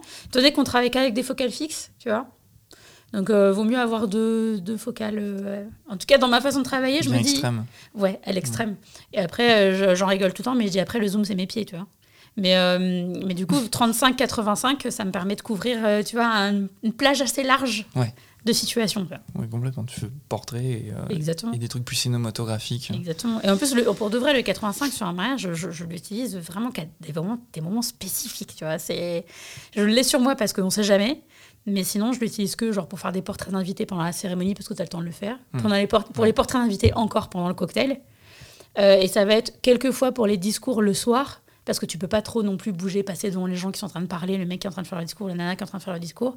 Donc je vais utiliser le 85 pour ça. Mais même mes portraits, les photos de couple et tout, je fais tout au 35 quoi. C'est vraiment la focale pour moi la plus versatile possible. Ah, c'est ma préf, moi. Bah, bah, pareil. Vraiment. Et alors, toi, Jérémy? A7S3 FX3 Ouais. et A7 en fait, la cérémonie et les discours, je les filme avec trois caméras. Donc, euh, Que tu places à différents ouais, endroits. il y a deux caméras fixes et une caméra avec laquelle je bouge. Ouais. Et en termes d'optique, euh, euh, alors 40 mm, mais sinon 35. Euh, Pendant très longtemps, je bossais avec un 35 Loxia. Et, euh, et après, sur les autres, j'ai un zoom euh, pour les cérémonies. En fait, l'idée de la cérémonie, je sais jamais comment je vais disposer, où est-ce que je vais mettre telle ou telle caméra. Donc, c'est deux zooms sur les autres caméras, en fait. C'est là que je me rends compte que c'est un enfer à tout faire tout seul. Trois caméras à gérer, non mais c'est. Tout seul. Mais Tout seul, non mais. T'as trois caméras, t'as mettre un micro sur le marié, mettre un micro sur l'officiant, Oh mettre un enregistreur, mettre un enregistreur sur la régie du DJ pour capter le son des micros. Euh, ouais. Bah, de toute façon, à chaque fois qu'on arrive quelque part, c'est c'est le déballage. Quoi. Euh, sortir les trépieds des sacs, euh, les disposer, trouver le bon endroit, mettre les micros, brancher les micros, les mettre en route, ne pas oublier de le faire parce que sinon ça sert à rien. Et, et c'est pareil, à chaque remballage, Ouais. c'est tout un scénario, Ouais. toute une routine à chaque fois. Je me maudis de pas faire de la vidéo, de la photo quand c'est comme ça. Pourquoi j'ai choisi, j'ai choisi la vidéo? Pourquoi je fais ça, sérieusement? Parce que Non. Béatrice avait déjà pris la photo. Voilà, Voilà. c'est ça. Désolé. Ouais, non mais du gros boulot, oui. Oui. Et puis voilà, donc voilà, bon, un sac à dos qui fait, euh, qui doit faire 15 kilos, quoi, je pense en mariage. Ouais, parce qu'après, ça, c'est juste les- le matériel principal, puis il y a tous les trucs qui viennent autour, quoi, tu vois, le- les Écran, écrans, micro. euh, et tous les Et encore, toi, tu n'utilises pas, euh, et je te comprends, je te rejoins là-dessus, tu n'utilises pas de, de stabilisateur. Parce que Exactement. alors là, Non, impossible. en marriage, ouais, je vois pas comment c'est possible. Il y en a qui font, hein. Il y en a faut qui le font. temps je- de le calibrer, faut. euh, Alors, ils le gardent toute la journée en fait. En fait, tu peux pas faire. En fait, ils ont deux boîtiers, euh, un qui garde sur le Ronin et un qu'ils ont à côté. Euh, potentiellement avec un- À à la main main. quoi. Mais c'est-à-dire que quand tu bouges, euh, il y a un moment donné où le- la caméra sur stabilisateur, tu vas la poser dans un endroit, puis après Ouais. tu vas être avec ton autre caméra, mais tu vas Mhm. bouger. Si C'est tu es à ça. 50 mètres de l'autre caméra, mince, je veux absolument utiliser le stabilisateur. Ouais. C'est un enfer. Non, mais c'est un enfer. C'est pour ça, le mieux est l'ennemi du bien. euh, voilà, Euh, juste penser simple, un boîtier, une focale. C'est comme ça que j'ai fait pendant mes 3-4 premières années. Mm. C'est euh, à la base c'était la 7S2 et un 35 mm. J'avais un objet de secours, c'était un A6003 et un A6004 au cas où je pétais mon boîtier. euh. Après petit à petit, voilà, forcément aussi, il y a un moment où tu augmentes tes tarifs et tu veux proposer une prestation qui est en adéquation. Euh, voilà, donc les mariés entre guillemets en veulent pour leur argent et c'est normal. Donc du coup, fait filmer la cérémonie en intégralité avec trois caméras, les discours le soir avec trois caméras. Ouais, parce Voilà. qu'il te permet d'avoir des montages plus riches, d'avoir des chants Ouais. contre chants, des trucs comme ça. Après, c'est des, des, des contraintes, entre guillemets, des contraintes que tu choisis. Ouais, c'est moi qui me les suis imposé au Voilà. final. Euh, on pourrait, tu peux faire de la vidéo de mariage en faisant juste une vidéo euh, de 5 à 7 minutes et que tu as filmé qu'avec un seul boîtier, tu t'en sors très bien. C'est ce que je faisais. hein. Mmh, c'est pour ça, c'est totalement Mais, euh, faisable. hein. C'est faisable, mais c'est beaucoup moins euh, riche en termes de montage, euh, clairement. Ça. Là, le côté storytelling, il me prend un coup avec une seule caméra. non, non, non, tu peux. hein. Mais oui, moi, non, tout, tu peux, mais ça prend un coup, quoi. Moi, en fait, moi, c'est un- des vidéos que je propose à part. Tu vois, la cérémonie intégralité avec les trois cams et les discours le soir avec les trois cams. En vrai, mes deux cams supplémentaires elles me servent juste à ça. Euh, la plupart de toutes mes vidéos, c'est. En fait, ce qui, le storytelling, il est basé sur le son. En fait, le, ce qui, là où j'ai besoin d'un truc nickel, irréprochable, et vraiment où je me prends la tête, c'est le son. C'est pour ça que je mets un enregistreur sur la régie, un micro sur le marié, un micro sur l'officiant. Et des fois, je mets même un enregistreur posé à terre à côté d'eux, plus le son de ma caméra, parce que je veux être sûr qu'à n'importe quel moment, j'ai un son nickel. Et c'est là-dessus où je vais baser ma trame, en fait. Ok. Voilà. Non, mais c'est impressionnant, le Ouais, dispositif, non, mais- là, euh, Ouais, c'est un peu de là, c'est là où je dis, oui, je, je, je regrette pas d'avoir arrêté la vidéo pour la photo. hein.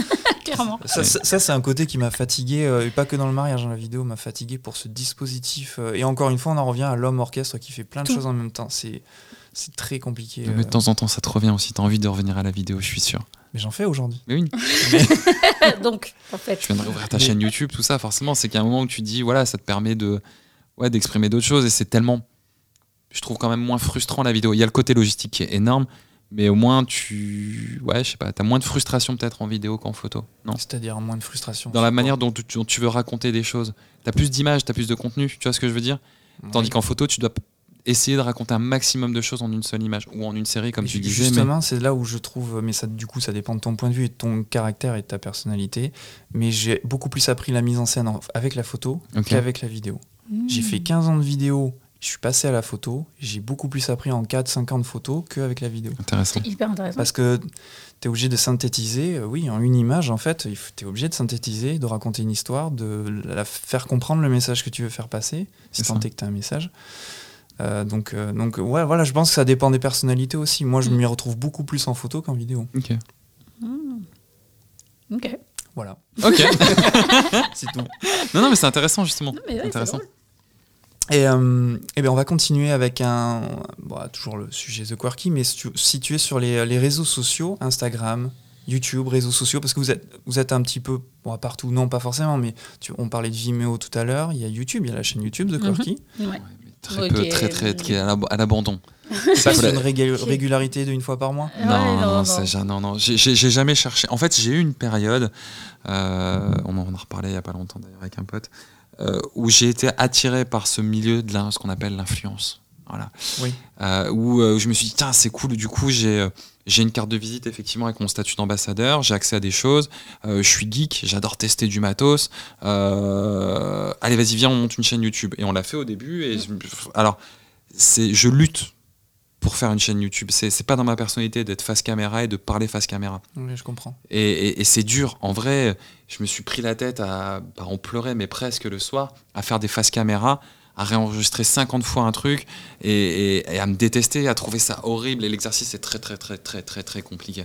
Donc, euh, YouTube, oui. Euh, je crois que la dernière vidéo sur la chaîne elle doit remonter il y a plus d'un an. Donc, euh, tu vois. Non, je Si. crois. Tu crois un oui an, je sais pas. hein. Ah, si, si, si, c'est la vidéo de mon, euh, de mon setup boîtier. Et elle a, elle a presque un an. Ah ouais. Mais non, il n'y a pas une vidéo sur euh, la FX6, la FX3, je me trompe peut-être du nom. Alors j'ai euh, mis du contenu dessus, mais c'est pas du fast cam, c'est pas du YouTube tel qu'on l'entend euh, en mode test produit. Il y a du contenu. euh, maintenant j'essaie. Ma chaîne Vimeo, je l'ai mise presque de côté Euh, parce qu'aujourd'hui, YouTube, en termes de qualité, a rattrapé Vimeo, je trouve, en termes de qualité. Euh, alors oui, il y a ces problèmes de pub. Au final, tout le monde consomme du YouTube et tout le monde s'en fout maintenant des pubs. Mm. Moi, perso, j'ai mon abonnement, j'en vois même plus de pubs. Mais bon, après, voilà, c'est encore autre chose. Euh, donc Vimeo, en fait, c'est mon portfolio pour le site. Mhm. Mais euh, je vais con- je continue à alimenter, mais je communique pas sur ce qu'il y a sur Vimeo. En vrai, je m'en fiche. Mm. Et maintenant, je commence à mettre mon contenu pro et mariage sur mon YouTube parce que LinkedIn. Voilà. Ok, d'accord. oui, Voilà. voilà. Euh, parce qu'il y a, il y a un énorme euh, engouement aussi sur LinkedIn en termes de contenu. C'est même plus Facebook. Quand tu fais du corpo, ça passe par LinkedIn. Et euh, donc, soit tu l'héberges directement sur LinkedIn, soit tu partages tes liens YouTube en final. Ouais, il vaut mieux centraliser sur YouTube. hein. Ouais, exactement. Ça. Ouais. Ok, d'accord. Et Instagram, du coup, vous avez tous les deux un compte séparé. Ouais. Ce qui... Alors c'est logique et en même temps on peut se, se dire le- l'effet Le- contraire. Le Euh, pourquoi Mais pourquoi et pourquoi vous communiquez pas ensemble comme euh, sur votre site internet en fait la communication est. Bah, ça revient à ce qu'on disait au début. On a quand même deux personnalités différentes. Et, euh, et je pense que si on avait euh, autant le site internet, il n'y a pas de souci. C'est pas un truc euh, qu'on met à jour dix fois par semaine, Ouais. où on a besoin de mettre des trucs nouveaux, machin, etc. Donc, c'est pas un souci. Euh, autant sur l'Instagram, il y a ce côté un peu plus, euh, euh, plus régulier. Enfin, euh, je sais pas si c'est vraiment le mot parce qu'on n'est pas très régulier non plus, mais du moins il y a de la récurrence et tout. Et du coup, tu peux faire plus transcrire ta personnalité sur ton Instagram que sur ton sur, enfin, chacun séparément, je veux dire, que sur ton site internet. Et, si tu euh, vois sur le mien, tu as de tout et de n'importe quoi. T'as, non, il n'y a euh, pas de tout n'importe quoi, justement, c'est ça qui Non, est mais il y a tout ce, que, tout ce que je fais au final. Tu vas retrouver des geekeries, tu vas retrouver de la Oui, photo de mariage, de tu vas retrouver de la vidéo Il y de a une identité. Ouais, mais il y a plein de trucs différents en vrai. Tout ce que je fais. Et Béa, elle est très forte là-dessus. Il y a que du mariage. Il n'y a pas que du mariage, mais j'essaie de faire en sorte que les, les images euh, soient très. euh, tu vois, même quand si j'essaie d'intégrer des trucs euh, faits sur des shootings pro, tu vois, ça, ça se fond bien dans le, dans le décor, Ouais. tu vois, de- Mm. au milieu des mariages. Donc, du coup, euh, et moi, par contre, étant donné que je n'ai pas, pas du tout ce côté euh, hyper geek, euh, matériel, nouveaux trucs, machin, etc., tu vas jamais trouver ça sur mon Instagram, tu vois. Tu n'auras pas de photos de boîtier, tu n'auras pas de photos d'optique, tu n'auras pas de trucs comme ça. Ce que tu vas retrouver, par contre, sur celui de Jérémy.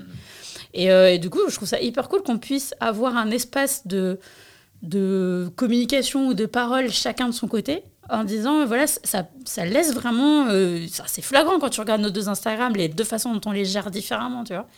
Et, et à la fois euh, ça ne nous empêche pas d'avoir un site en commun et de travailler en commun et tout ça. Après aussi, là, l'avantage qu'elle a, c'est- pareil, c'est des choses on a discuté plein de, plein de fois, maintes et maintes fois, de se dire est-ce qu'on fait un truc en commun, est-ce qu'on réunit les deux? Nan, nan. Le fait aussi que sur son Insta à elle, il n'y ait que de la photo de mariage, par Ah bah, exemple, pour le corpo c'est fucked hein. c'est fucked, mais du, coup, mais, mais du, mais du coup, pour le mariage, au final, les gens, quand on arrive, ils savent à quoi s'attendre. C'est une grosse porte d'entrée, au final. On a, je pense, deux mariages sur trois, allez, au moins un sur trois, où ils sont arrivés sur son Insta, ils nous ont envoyé une demande de tarif suite à son Insta, au final. Moi, tu arrives des fois sur mon Insta, tu te dis, il fait quoi, lui? Est-ce qu'il fait du test de matériel? Est-ce qu'il est vidéaste de mariage? Tu vois, c'est un peu perturbant. Tandis que si tu avais un, un Insta qu'avec de la vidéo de mariage, tu sais, ok, il fait de la vidéo de mariage, j'aime, j'aime pas, j'aime, ok, je le contacte. Pareil, c'est donc c'est ouais. plus simple. Mm. Ok, je vois. Et- mais du coup, toi, Béatrice, euh, tu fais pas que de la photographie de mariage? non Ça te frustre pas de pas pouvoir poster d'autres choses? Alors, c'est si, un peu. Mais du coup, euh, j'en ai, ouvert un autre d'Instagram que celui Ah, que tout le monde connaît, du coup. Et, euh, mais que je j'ai enfin, pas le temps d'alimenter. En fait, je me rends compte que c'est très cool, mais il va falloir, va falloir qu'on s'y mette parce que euh, dans le corpo, c'est un truc qu'on n'a pas dit, mais on va pas utiliser l'identité de The Quirky qui est vraiment estampillée mariage. Donc on a, euh, on, on va vraiment séparer les univers. Il y a toujours le The Quirky, ce sera l'univers mariage, mais l'univers corpo va s'appeler différemment. Et donc, qui dit bah, nouvel univers, dit nouveau site internet, nouveau nom, nouveau Instagram. Ouais. Et, euh, et en fait, je me suis dit, est-ce que j'ai vraiment envie de multiplier les Instagram, tu vois? J'ai déjà Après, du mal à être hyper régulier. Bah, là, j'en ai déjà deux, ça ferait trois avec celui de. de... Deux, c'est déjà dur d'être régulier sur deux en même temps. Exactement, exactement. Donc, si tu veux, l'autre Instagram, pour l'instant, j'y ai mis six photos, tu vois Ok. qui sont pas du tout de mariage, du coup, qui sont plus sur les, les shootings pro, les, les shootings mode et tout ça. Mais euh, j'ai du mal à être régulière sur les deux en même temps, quoi. Donc, euh, donc voilà. Mais si, parfois ça me frustre parce que j'ai des images super cool que je voudrais intégrer sur du, sur du pro et que je me dis, ah non, je peux pas parce que c'est. Twitter, Je le fais. Ouais, il y a, maintenant il y a Twitter, quoi. Mais euh, du coup. euh, il y a beaucoup de photographes sur Twitter. ouais. C'est vrai? Oh, la communauté, la communauté communauté photographique de Twitter est incroyable. Alors là, je suis étonné. Là. ouais. Parce que Twitter, pour moi, c'est anti-visuel. Ouais, Eh voilà. ben, pas du tout. Ça a, ça a et, pas mal et- et beaucoup de photographes qui, parce que vu ce que Insta est en train de faire avec les photographes, il y a beaucoup de photographes qui quittent Insta pour, pour Twitter.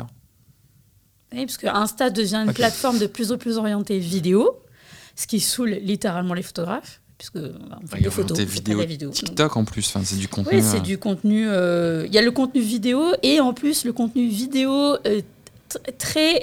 à chier. non, pas à chier.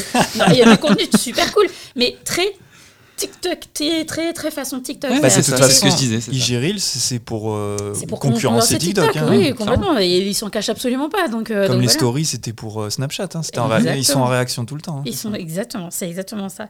Et autant les, je trouve que les stories, on a réussi à se, les photographes, je parle, on a réussi à s'y faire parce que tu peux mettre de la photo en story, tu vois. Autant euh, le fait de autant mettre en avant la vidéo quand tu es photographe, c'est vraiment l'enfer.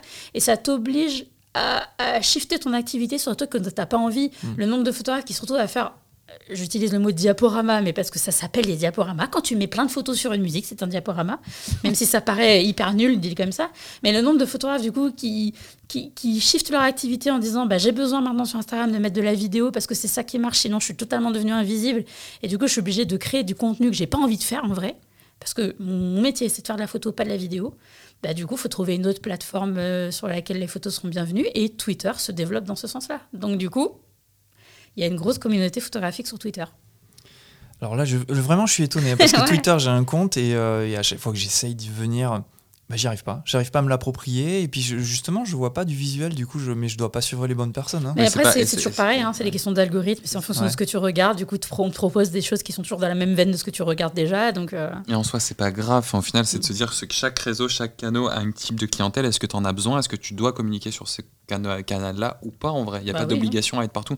Moi, le seul truc où je suis pas, c'est Snapchat, en vrai, parce que j'y vois pas d'intérêt et d'utilité. Mais aujourd'hui, en vidéo, si tu veux faire du corpo, t'as pas le choix que d'être sur LinkedIn, sur un peu YouTube, euh, sur Insta et sur TikTok. Malheureusement, t'as plus le choix. Il faut être présent un peu partout. Ah, vous êtes présent sur TikTok aussi? Alors, je Euh, communique pas sur TikTok, par contre, tu fais de la veille, tu es obligé de voir qu'est-ce qui se passe sur ces réseaux-là et qu'est-ce que les marques ont à y faire sur ces réseaux-là. Parce qu'aujourd'hui, si demain on va s'adresser à une marque, j'en sais une marque de fringues par exemple, elle va me dire bah oui, ok, euh, encore une fois, c'est notre idée, c'est de pouvoir les accompagner et de leur dire ok, votre clientèle, bah oui, on a des clients effectivement qui ont entre 15 et 20 ans, par exemple. Bah oui, bah forcément, euh, TikTok voiture, qui échappe pas quel type de contenu on propose sur TikTok, quel type de vidéos, les trends et ainsi de suite? Et t'as pas le choix aujourd'hui que d'être, sans même y être présent, mais de savoir ce qui s'y passe, quoi. T'es obligé. Au moins de regarder, c'est juste ça. De, de s'y intéresser en tout cas. Ouais. Après, de publier toi-même du contenu, Tu peux, hein. Il y, a- Ouais. il y a des gens qui le font peux. très bien. Par exemple, euh, François Lamoureux, euh, explique-moi encore, sur YouTube. En fait, l'idée, c'est de se dire aujourd'hui, j'ai un contenu, comment je peux le diviser, le dispatcher sur toutes les plateformes? Euh, Je vais faire une vidéo YouTube euh, où je vais tester un produit. Dedans, je vais faire un contenu cinématique que je vais mettre sur Vimeo et un court extrait que je vais mettre sur Insta. Euh, et dedans, je vais faire un tips de 20 secondes que je vais pouvoir mettre sur TikTok.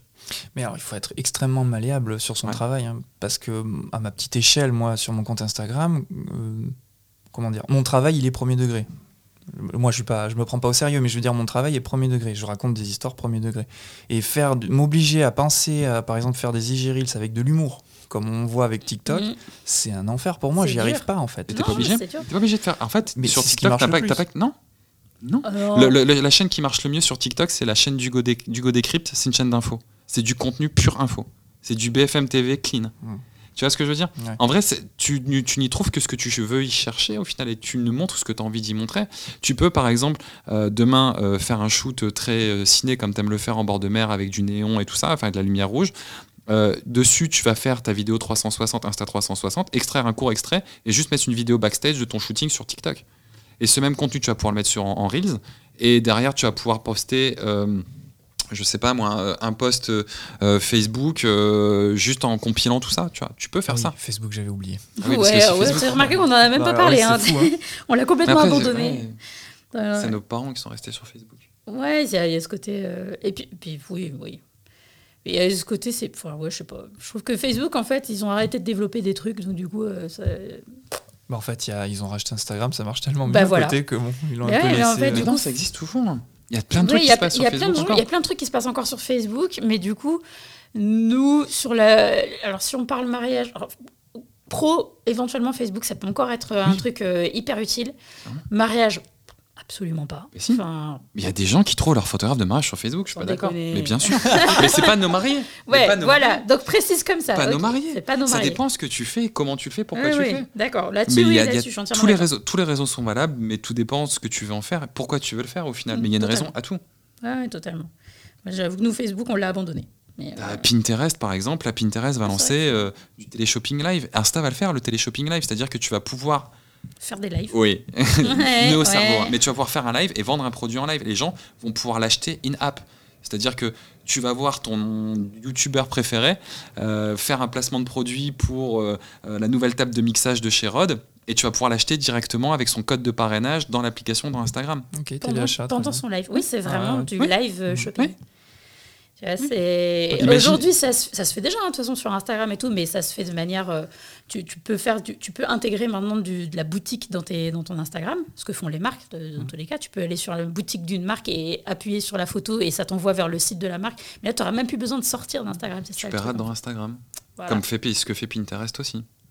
Ah, Je savais même pas. Ça fait un petit moment que je suis pas connecté sur Pinterest. Ouais. Pinterest, C'est ça. euh, c'est- alors Pinterest, c'est, c'est à mi-chemin sur le fonctionnement entre Instagram et euh, ouais, parce que du coup, t'es- c'est le principe de, de- des photos que tu scrolles, machin, etc. Là, on se retrouve sur un principe d'Instagram, mais tu, re- tu retrouves aussi le même système de t'appuies sur une photo, tu peux lier ça à un produit de ton site internet, et du coup, quand tu appuies sur la photo, ça t'envoie vers le site internet.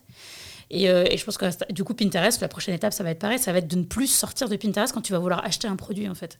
Ce serait de pouvoir l'acheter directement sur le site du Pinterest. Mais c'est déjà le cas. Je sais pas, je l'ai pas encore vu moi. si, achat in-app.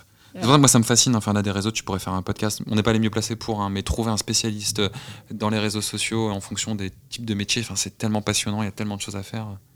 Voilà. En tout cas, nous, comment nous, on utilise les réseaux et, et on essaie. Et encore, on a la chance, nous, d'être deux. C'est pour ça aussi. Ouais. Tu vois, elle fait du contenu photo, je fais du contenu vidéo, je l'aide à faire des montages vidéo, des fois pour elle, euh, pour faire un Reels à la con, par exemple. Elle, derrière, moi, je vais pouvoir récupérer des photos à elle pour faire ma miniature. Enfin, c'est plus facile quand t'es à deux, au final. On a cette chance-là. Mais t'as vu, t'as dit des reels à la con. Eh, mais oui. Est-ce que c'est oui. parce- mais est-ce que c'est indispensable de le faire ou c'est tu vois parce que je- Ça dépend de ce que tu veux faire. Ouais, Pourquoi est-ce que tu le fais oui mais si tu dis des euh, des reels à la con, Tu peux- tu c'est que dans ta tête tu te dis c'est pas important ou c'est pas euh, ce que j'ai envie de faire. Tu vois ça, ça sonne Alors- comme ça pour moi. Oui, je vois ce que tu veux dire. Alors, tu peux quand même y trouver, euh, y faire du contenu intéressant. Euh, Oh, du contenu intéressant en moins de 30 secondes. Par Parce que- contre, non, mais hein, en fallait fait- connaître. Non, une minute. C'est mais vrai. mais, mais c'est parce que je dis Reels à la con par- par- parce que l'un des derniers Reels, moi, qui a fait là, le tour d'Instagram, mais c'est juste n'importe quoi. Il a fait 800 000 vues sur l'Instagram de Sony, 150 sur le mien, 350 sur l'Instagram de Filmmaker. C'est un truc où c'est juste la FX6 qui bouge sur un rail motorisé avec. euh, et tu- mais c'est débile. En vrai, c'est débile. Ouais. Mais pour le coup, Sony, ça a servi Sony. Mais je te dis, il y a- il y a- on a presque atteint le million de vues pour cette vidéo-là. Donc du coup, ça met en avant la FX6. Donc c'est intéressant pour la marque. Mais c'est intéressant pour moi parce que je suis crédité dessus. Ça Oui. met en avant mon travail. Et on a combien de gens parfois qui sont tombés sur notre site en disant Ah tiens, je suis tombé là-dessus et je me suis rendu compte que tu faisais de la vidéo de mariage et au final, je te contacte pour mon mariage. Ou alors j'ai vu que tu faisais de la vidéo de mariage, mais par contre, moi j'ai euh, une auberge en Alsace euh, étoilée au guide Michelin. Je, je pense que ça peut matcher, qu'on peut faire un truc ensemble, tu vois. Il y a beaucoup Ah de ouais, malentendus dans tout ça. Et le fait d'être un peu présent partout, faut que ça t'amuse. Faut pas le faire par obligation. Faut pas se forcer à faire des choses. Il y a des trucs où, je te dis, moi, YouTube, j'ai arrêté parce que je me forçais à faire certaines choses. Mais tu peux mêler et avoir. En fait, il faut être à la fois intelligent pour recycler du contenu que tu fais déjà de base, qui te plaît. Comment je vais pouvoir le réutiliser, mais que ça m'amuse tout le temps, tout autant de le faire. Et est-ce que ça aurait un intérêt? Si tu coches toutes les cases, bah let's go, fais-le. Et alors justement, c'est marrant que t'en parles, je monte ma chaîne YouTube et j'ai l'impression que je la monte au moment où monter une chaîne YouTube, c'est plus vraiment d'actualité parce qu'on parle beaucoup de Twitch par exemple. Faire du live est plus intéressant que faire des formats vidéo d'émissions. Ben non, mais C'est Ouais. bien YouTube, il y a plein de gens, c'est en augmentation, c'est en croissance constante. C'est plus 5 ou plus 10% de viewers tous les ans. Donc non, tout le monde continue à regarder du YouTube. Il y a, y a des, il y a des plateformes qui vont. Il y, en a qui sont, en, en- entre guillemets. va, on parle de décroissance, toute proportion gardée, mais tu vois, par exemple, TikTok a connu un énorme pic et ils se rendent compte depuis l'année dernière que le. Disons que la croissance est beaucoup moins importante que les années précédentes. Il y a une espèce de je sais pas, désintérêt un peu, ou un peu moins d'intérêt de, la part de, la, communauté TikTok qu'il y a eu euh, par rapport à ce qu'il y a eu auparavant mais il y aura quand même toujours, enfin ça représente combien 150 millions d'utilisateurs, enfin tu vois, c'est un délire quoi. Ouais. Donc, euh, et YouTube c'est pareil, il y a des plateformes qui sont là pour durer. Enfin, il y a, y a clairement... est... En fait, la question c'est pourquoi est-ce que tu faire une chaîne YouTube Ouais, c'est ça. Parce que j'ai envie de le faire. Moi, bah voilà. moi je te réponds la question. bah et, voilà. mais, mais, du coup, tu vas pas t'adresser non plus aux mêmes gens. Est-ce que les gens à qui tu veux t'adresser, est-ce qu'ils sont présents sur YouTube? Parce que Twitch c'est du live. Mais tu peux le faire en live ton contenu. Et du coup, derrière, tu vas refaire du, le, le, remonter, ce que tous les Twitchers font. Quand, à la base, Twitch, ça vient du jeu vidéo, tu fais ta partie de jeu vidéo, mmh. nanana, et derrière, tu vas extraire les meilleurs moments pour en faire une vidéo YouTube. Tu peux faire les deux. Tu peux être présent sur les deux en même temps. Avec le même contenu. C'est pas, pas multiplier ton travail pour être sur deux, deux canaux différents. Il faut juste penser en amont et essayer de, de, de processiser tout. Par exemple, on est en train d'enregistrer un podcast, comme tu l'as fait, on peut poser une caméra et se filmer pendant ce temps-là, et du coup avoir un contenu vidéo dans lequel tu vas pouvoir le diffuser en intégralité sur YouTube, extraire les meilleures pastilles en IG Reels, et euh, pourquoi pas euh, deux trois pastilles, les moments drôles où on se fout de la gueule, où je dis ouais c'est du contenu à chier pour du TikTok. T'es présent partout. Voilà. Après, est-ce que c'est utile de l'être? Je sais pas. Disons que là, ce que, tout ça, ça prend du temps, par contre. Ah oui, ça, ça, par, ça, contre, par contre, ça, par contre, tu, tu, multiplies pas le, les travail, mais tu multiplies le temps Ouais. que tu passes à faire tout ça. Ouais. Après, il y, y, a quand même beaucoup de choses. Première, pour le montage, on facilité tellement de choses. Tu peux sous-titrer une vidéo en 10 secondes top chrono. Il n'y a pas le sous-titre automatique sur si, Instagram maintenant?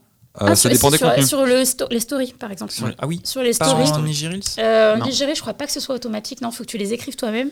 Mais sur les stories, oui, tu as le sous-titrage automatique. Ça, c'est incroyable, les sous-titres. J'ai fait un format vidéo, bon, maintenant que j'ai mis sur YouTube, mais que je mettais sur euh, Instagram. Et euh, je- en fait, moi, juste avant, je m'étais rendu compte que quand il y avait des sous-titres, que je regardais une vidéo qui avait des sous-titres, j'étais complètement dedans Ouais. euh, à lire les sous-titres. J'étais beaucoup, beaucoup concentré, beaucoup focus sur la vidéo. Et du coup, je me suis dit, bah, je vais mettre les sous-titres sur Bah la oui. vidéo. Euh, alors, ça vient pas d'une volonté, j'avais pas envie de les mettre. Et en fait, je me suis rendu compte que ça a marché Ouais. du tonnerre. Il y a- je... T'as un taux de rétention plus important. important. ouais. C'est quand même incroyable. Il y, a des, il y a des choses que je n'arrive pas à expliquer vraiment.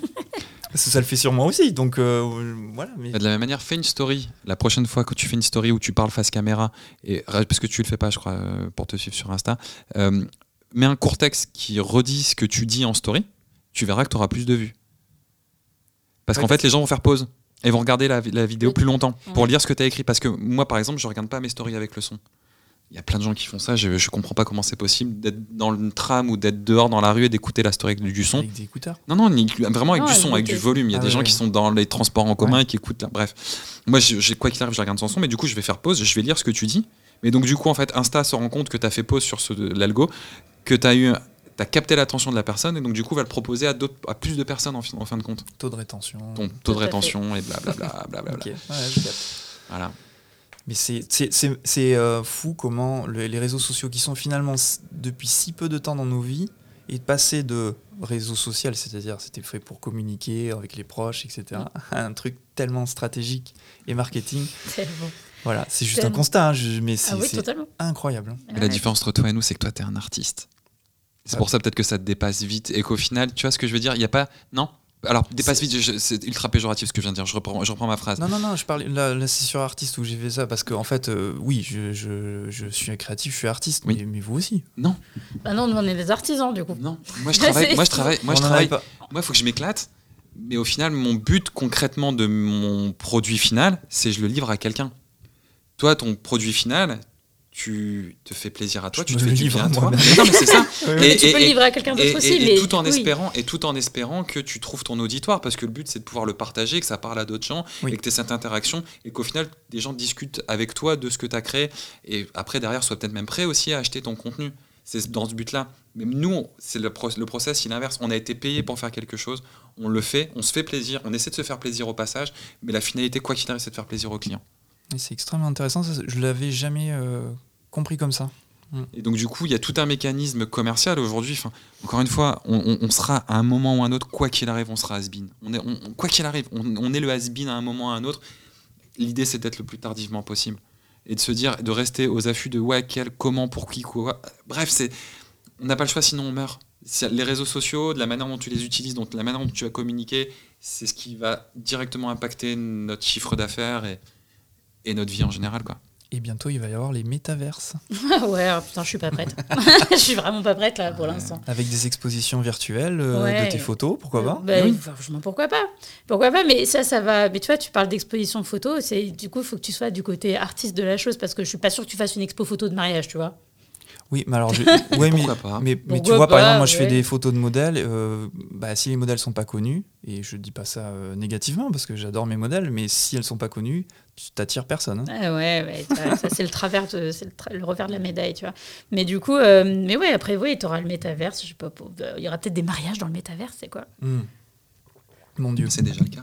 Ouais. Quoi? Il y a eu le premier mariage dans le métaverse. Ouais, je l'ai pas vu passer. Ouais, celui-là. si, Alors, quel si, métaverse déjà Parce que je crois que c'était, ça existait même pas, ça encore. C'était Alors- un projet euh, lointain de Mark Ah non, Zuckerberg. ça existe Non, ça existe déjà. T'as, euh, Bah non, mais après, on en, on en parle. Enfin, Il y en a plusieurs. Chaque, il y a, il y a- il y a deux ou trois ou quatre euh, gros métaverses. Le plus gros étant euh, celui de chez. Je te retrouverai le nom et je te donnerai ça plus tard. Euh, Snoop Dogg a acheté des terrains. En fait, à un endroit où tu peux acheter des terres physiques. oui, Enfin, oui, c'est c'est un monde, c'est vraiment le, monde vi- virtuel. Donc, tu peux acheter des terrains pour y faire construire ta maison. Carrefour si a acheté des terrains. L'enseigne Carrefour a acheté des terrains. Euh, ça ressemble à Minecraft dans l'univers. Ça ressemble très Fortnite? fort. Non, non, non, non. Fortnite est un métaverse. Bah oui, oui. c'est pour ça que je- ça m'y fait penser. Fortnite est un métaverse. Euh, Celui-là, je suis désolé, ça, là, ça commence à. Ouais, alors là, je vois pas. Je peux pas t'aider, Ouais. je suis désolé. Mais euh, et du coup, de- dans ce, dans cette, dans ce métaverse-là, tu as eu le premier paquebot à plus de euh, presque 10 millions d'euros, je crois, qui a été vendu à l'intérieur. C'est Euh, délirant. le premier Ouais, ouais, mariage, ouais, ouais. Les, premières, les premières phases d'harcèlement sexuel, je t'en ai parlé Ah oui, aussi. on en avait parlé. Ouais, non, mais c'est vraiment le truc avec le métavers, c'est que comme la comme vraie vie. tous les réseaux, Ouais, ouais. euh, tu vois, ça va. Moi, je le vois, c'est mon côté pessimiste. Je le vois partir comme ça. Ça va partir d'un bon sentiment, c'est-à-dire à la base, on veut créer un espèce de monde virtuel, nan, nan, et il va y avoir les dérives qui vont aller avec. Et tu vois, elles ont déjà commencé à arriver, les premiers cas de harcèlement virtuel. Du coup, enfin, t'es- on nage dans un truc. euh, Enfin, c'est un délire quand même ce truc-là. Mais oui, les, les, les achats, euh, les achats de terrain, il y a le métaverse. J'ai j'ai per- j'ai perdu le nom aussi. Mais toi, commun des mortels, t'as pas les thunes pour acheter un bout de terrain L'accès à la, la version bêta, du, enfin même la version alpha, c'était 15 000 dollars le billet d'entrée. On va être que des clients à notre niveau. Ouais. Bah, On va- clairement. Voilà. Clairement. On va pas être des propriétaires là-dedans. On est des clients de tout. Non, de la vie, oui, on est des clients de la vie. Bref, on va fermer cette énorme parenthèse des réseaux sociaux. Je pensais pas qu'on allait mettre autant de temps sur les réseaux sociaux, mais c'est extrêmement a intéressant en fait. dire. Tellement, j'adore, je suis tellement fan. Enfin, Ouais, j'écoute ouais. tellement de contenu là-dessus parce qu'encore une fois, on est, je te dis, c'est c'est une obligation vitale euh, de faire de la veille à ce niveau-là. C'est- C'est- une obligation vitale quand, quand tes clients sont eux-mêmes des consommateurs de réseaux sociaux. Parce que tu vois dans d'autres catégories ou même, de chez, même euh, dans les- chez les photographes il y a des gens qui sont pas du tout euh, adeptes des réseaux sociaux et qui s'en sortent euh, ils s'en sortent très bien tu vois parce que leur clientèle ne se trouve pas là. Qu'ils les trouvent par d'autres biais. Alors euh, J'aurais peut-être plus de mal à croire que euh, si les mecs ils étaient pas présents au moins euh, quelque part sur Google, tu vois. ça, ça, ça me Ouais. paraît compliqué Le minimum le syndical. minimum du minimum, tu vois. Mais, euh, mais qui sont pas super présents sur les réseaux sociaux parce que leur clientèle y est pas. Ils ont pas besoin d'être sur TikTok, ils ont pas besoin d'être sur Instagram et ça fonctionne quand même pour eux, tu vois. Donc c'est vraiment, ça dépend, ça dépend vraiment de où se trouve ta clientèle, de ce que tu fais, de ce que tu cherches à faire. Et nous, dans notre cas, effectivement, si on n'y est pas, c'est compliqué, quoi. Justement, c'est ma dernière question, mais tu as répondu. C'était euh, est-ce qu'on peut s'en sortir sans réseaux sociaux euh, dans le mariage? Ah oui, Pas tu que peux. dans le mariage, mais dans le Oui. mariage pour vous concernant. Tu peux, Clairement. tu peux, tu peux t'en sortir sans les réseaux sociaux. euh, mais tu vas, tu vas te baser aussi sur des gens qui, eux, seront présents sur les réseaux sociaux. C'est-à-dire que tu auras un réseau peut-être de wedding planner, mais cette wedding planner-là, elle sera présente sur les réseaux. Tu auras Ouais, peut-être un réseau. Ouais. Indirect. ouais. Tu auras un réseau de, de, de lieux, de domaines. Euh, après, ça sera du bouche à oreille. Tu peux travailler qu'en local ou une communauté. Hmm. Tu as des, t'as des communautés. euh, on a une, une amie qui fait que des mariages ultra catholiques, par exemple. Elle est ultra réputée pour ça. Et donc, son nom circule de bouche à oreille. Tu as la communauté juive, tu as la communauté musulmane. Tu peux te euh, développer énormément et devenir une référence dans une certaine communauté. Donc, non, c'est faisable carrément. Très bien. Ouais. On ferme la parenthèse euh, réseaux sociaux. Réseaux C'était plus qu'une parenthèse, c'était un chapitre. carrément, carrément. Euh, ben, on approche de la fin, on est vraiment à la fin du podcast. Du coup, euh, une question, ben, une question d'un abonné Instagram justement. Quel conseil pouvez-vous donner aux jeunes photographes qui veulent se lancer dans le métier? Du mariage, j'imagine du coup Un conseil. Ouais, c'est pas facile quand même question. Quel conseil tu peux donner? Faut se mettre dans la peau de quelqu'un qui commence. Ouais. Moi, je dirais, prends tout, prends tout ce qu'il y a à prendre, c'est-à-dire teste tous les types de mariages. Ne te mets pas d'a priori, te mets pas de préjugés, euh, et, et tu finiras. pas à aller trop vite. Et tu finiras de toute manière par trouver le truc qui te plaît, ta patte au fur et à mesure. Parce que généralement, on se dit, en fait, on veut toujours griller les étapes. On voit la- la- le, le point final, euh, là où d'autres personnes en sont, mais tu n'as pas vu la progression de cette personne, comment elle a fait pour en arriver là. Euh, on a fait des mariages dans des salles des fêtes, on a fait plus que moi. Euh, on a fait des mariages avec des nappes en papier crépon, on a fait des mariages catholiques, on a fait des mariages juifs, on a fait des mariages dans des, des petits mariages, on a fait des énormes mariages, on a fait des mariages à la Villa Efroussi, euh, euh, mariage à plus de 2 millions d'euros, tu vois. Et au final, on n'en fait plus de ces mariages-là. On aurait pu continuer dans cette voie-là et de se dire, tiens, on fait que du mariage de luxe, mais on a arrêté. On s'est orienté vers un autre type de clientèle. Bref, en gros, c'est juste, mets pas de barrière et c'est plein, plein de choses. Et, euh, et au fur et à mesure, élimine les, les- les éléments qui te plaisent pas et tu finiras par trouver ta voie, quoi. Je sais Ouais. pas si c'est pertinent. Si, si, je mieux. vois. J'aurais pas dit mieux. Ouais. C'est un truc qu'on a, on a souvent, on, on a- on entend, enfin, on, on en parle souvent ces derniers temps, c'est de se dire, euh, on a tous des références dans, dans tout ce que tu veux, dans la photo ou dans, dans autre chose. Et, euh, et on se dit, ouais, voilà, moi, je, je, ce que je disais, je- je- j'essaie d'atteindre ce but-là. Mais en fait, ce que tu te rends pas compte, c'est qu'en fait, le gars, ça fait 10 ans qu'il travaille sur son truc Mm. pour en arriver là, Ouais. tu vois. Ouais, Et- phrase que j'aime, ce que j'aime dire, c'est qu'on met 10 ans. Il y a des gens qui mettent 10 ans ou 20 ans ou 30 ans à être connus du jour au lendemain. Exactement. C'est exactement la citation que j'allais sortir. C'est que ça met du temps, en fait, avant de trouver. Et on sait que euh, la faute ou pas, on met ça comme on veut, mais aux réseaux sociaux, etc., on veut tout faire vite et bien. On a du matériel qui nous permet de faire des choses rapidement, sympas, jolies et tout ça, et, et- et de, voilà, de nous aider. Mais, euh, mais ça met du temps, en réalité. C'est bien beau d'avoir plein d'outils qui nous facilitent la vie, qui nous permettent d'aller, euh, de griller quelques étapes, mais il y a des étapes qu'il ne faut pas griller, en fait. C'est celles-là qui nous permettent de développer, d'aiguiser un œil, de, de, de, voilà, de développer une patte, euh, tu vois, euh, de, de trouver une signature, euh, Mhm. de, tu vois. Ah ouais. De pas avoir peur d'essayer. Enfin, moi, encore une fois, il y a des choses où je me dis, mais jamais je vais être capable de faire ça. Alors, en plus, j'y vais du coup la boule au ventre et. Mais je le fais, tu vois, il y a plein de choses. Mes premières vidéos, j'ai travaillé pour une association d'handicapés. Euh, le but, c'est de mettre en valeur la femme dans, en, en situation de handicap. Je l'ai fait, pourtant, pareil, j'apprenais encore la vidéo à l'époque. Euh, quand Subway m'a contacté, je me suis dit, mais qu'est-ce que je vais foutre là-dedans? Enfin, je sais pas faire au final, et je l'ai fait. Euh, alors, c'est parfois plus ou moins bon au rendu final, hein, tu vois, il y a des choses où, je suis pas du tout content, ou ça se trouve, j'espère, j'en sais rien, mais le client peut-être était pas très content de ce que j'ai pu livrer. Mais au final, je l'ai fait. Et ça m'a servi d'expérience pour le truc d'après, et ainsi de suite, tu vois. Donc, juste de pas dire non, de pas se mettre de barrière, d'essayer des choses, et, et toujours dans l'idée de se, de, de- de se faire plaisir et de faire plaisir au client, quoi. Plus dans l'action que la réflexion, disons. Ah oui. Ouais, La réflexion, elle est évidente, elle est forcément évidente à un moment donné, mais Mm. euh, euh, d'apprendre sur le tas, c'est être dans l'action en fait. Ah, mais- complètement. En fait, si t'apprends, si t'attends de savoir faire avant de faire, tu Ouais, fais tu jamais. feras jamais rien. En vrai, Ouais, tu vois, tu, tu peux pas, tu peux pas passer de euh, de rien à c'est bon, je sais faire et je vais le faire. C'est en faisant au final que tu apprends à le faire. C'est basé sur la sensation, tout Mm. ça. Ouais. Le, le fait d'aiguiser son œil, c'est C'est une sensation en fait. hein. On Totalement. peut pas l'apprendre en théorie, euh, Mm.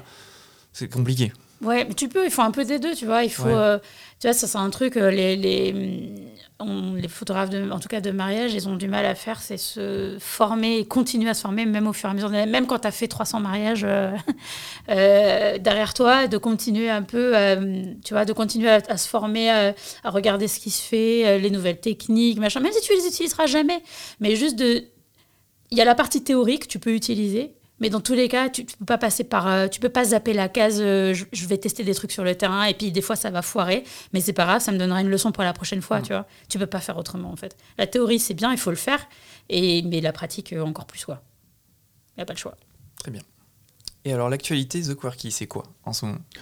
Oh la vache. On déménage, on, On déménage. déménage, voilà, euh, The Quirky Grosse déménage.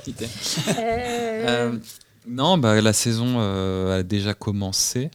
En vrai, Ah oui, déjà ouais, on a déjà fait trois en mariages. fait, le début. euh, par rapport à 2021, on a eu l'impression qu'elle s'est jamais vraiment arrêtée, parce qu'elle s'est jamais vraiment arrêtée en fait. Du coup. Dernier mariage le 31 décembre. Ensuite, on en a fait un en Premier février. mariage février, donc du coup, bon, euh, la pause était courte, Euh, mais la trêve hivernale était courte. Ouais. Et Donc puis, euh, ouais. on réenchaîne là sur du mariage. Toi, tu pars la semaine prochaine. Alors là, on- au moment où on vous parle, on est début avril. Tu pars dans 15 jours euh, au Maroc pour un mariage Non, je pars vendredi. Dans une semaine. on, est, on est mercredi, on est mardi. Je sais plus je pars je- vendredi, donc Et après, on passe, on passe dans un énorme tunnel de mai à octobre. On fait que du mariage quasiment tous les week-ends. Et le corpo Euh, va venir s'ajouter au fur et à mesure, va venir s'intercaler entre les mariages. C'est ça. Et la vraie prochaine grosse actualité, ce qui pourrait être vraiment, vraiment cool, et à un moment, il va falloir arrêter de le dire, il va falloir le faire, c'est lancer notre site corpo. Quoi. C'est-à-dire que le site corpo, on a le nom de domaine depuis trois ans. hein. Ok. c'est pas un projet de hier. Non. hein. Non, c'est Non. pas un projet de hier. mais, mais bizarrement, tu vois, sans être présent, sans même trop communiquer, sans même avoir de vitrine sur le corpo, on, on en fait de plus On en plus. fait- Tu vois. On en fait de plus en plus. Tu parlais tout à l'heure, est-ce qu'il y a besoin de visibilité des réseaux Au final, Non, pas tant. Mais euh, c'est marrant parce que mine de rien, il y a, y a, euh, c'est léger, mais il y a, tu sais, il y a, le- c'est- ça se, comment dire, ça, ça, se, ça se, je trouve pas le mot, ça se, C'est équilibre. ça ouais non, ça pas ça, c'est- ça se, ça se, ça se balance d'un côté à de l'autre. Oui. C'est-à-dire que tu as des gens du corpo qui viennent vers nous en sachant ce qu'on fait sur le mariage et qui arrivent à se projeter en disant ah je vois ce que vous êtes, ce que vous faites sur le mariage et je pense qu'on peut calquer ça pour faire euh, du corpo, tu vois. Donc euh, voilà, mais, mais on va finir par le faire ce foutu, ce foutu site parce que voilà, faut le faire. Donc Vous, ça va être le prochain truc. Vous, faites, vous le faites vous-même le site en plus? Bah, on a toujours tout fait nous-mêmes. Tu vois, même le site de tous les sites qu'on a eu jusqu'à présent, euh, toutes les évolutions de The Quirky, on les a toujours fait nous-mêmes. Donc euh, celui-là, ce sera pareil, je pense. Donc ça prend du temps forcément. Donc, euh, Voilà. Ou alors, euh, peut-être qu'on sous-traitera peut-être pour celui-là, histoire que ça soit fait le plus vite possible. Voilà, ça peut être une, une éventualité.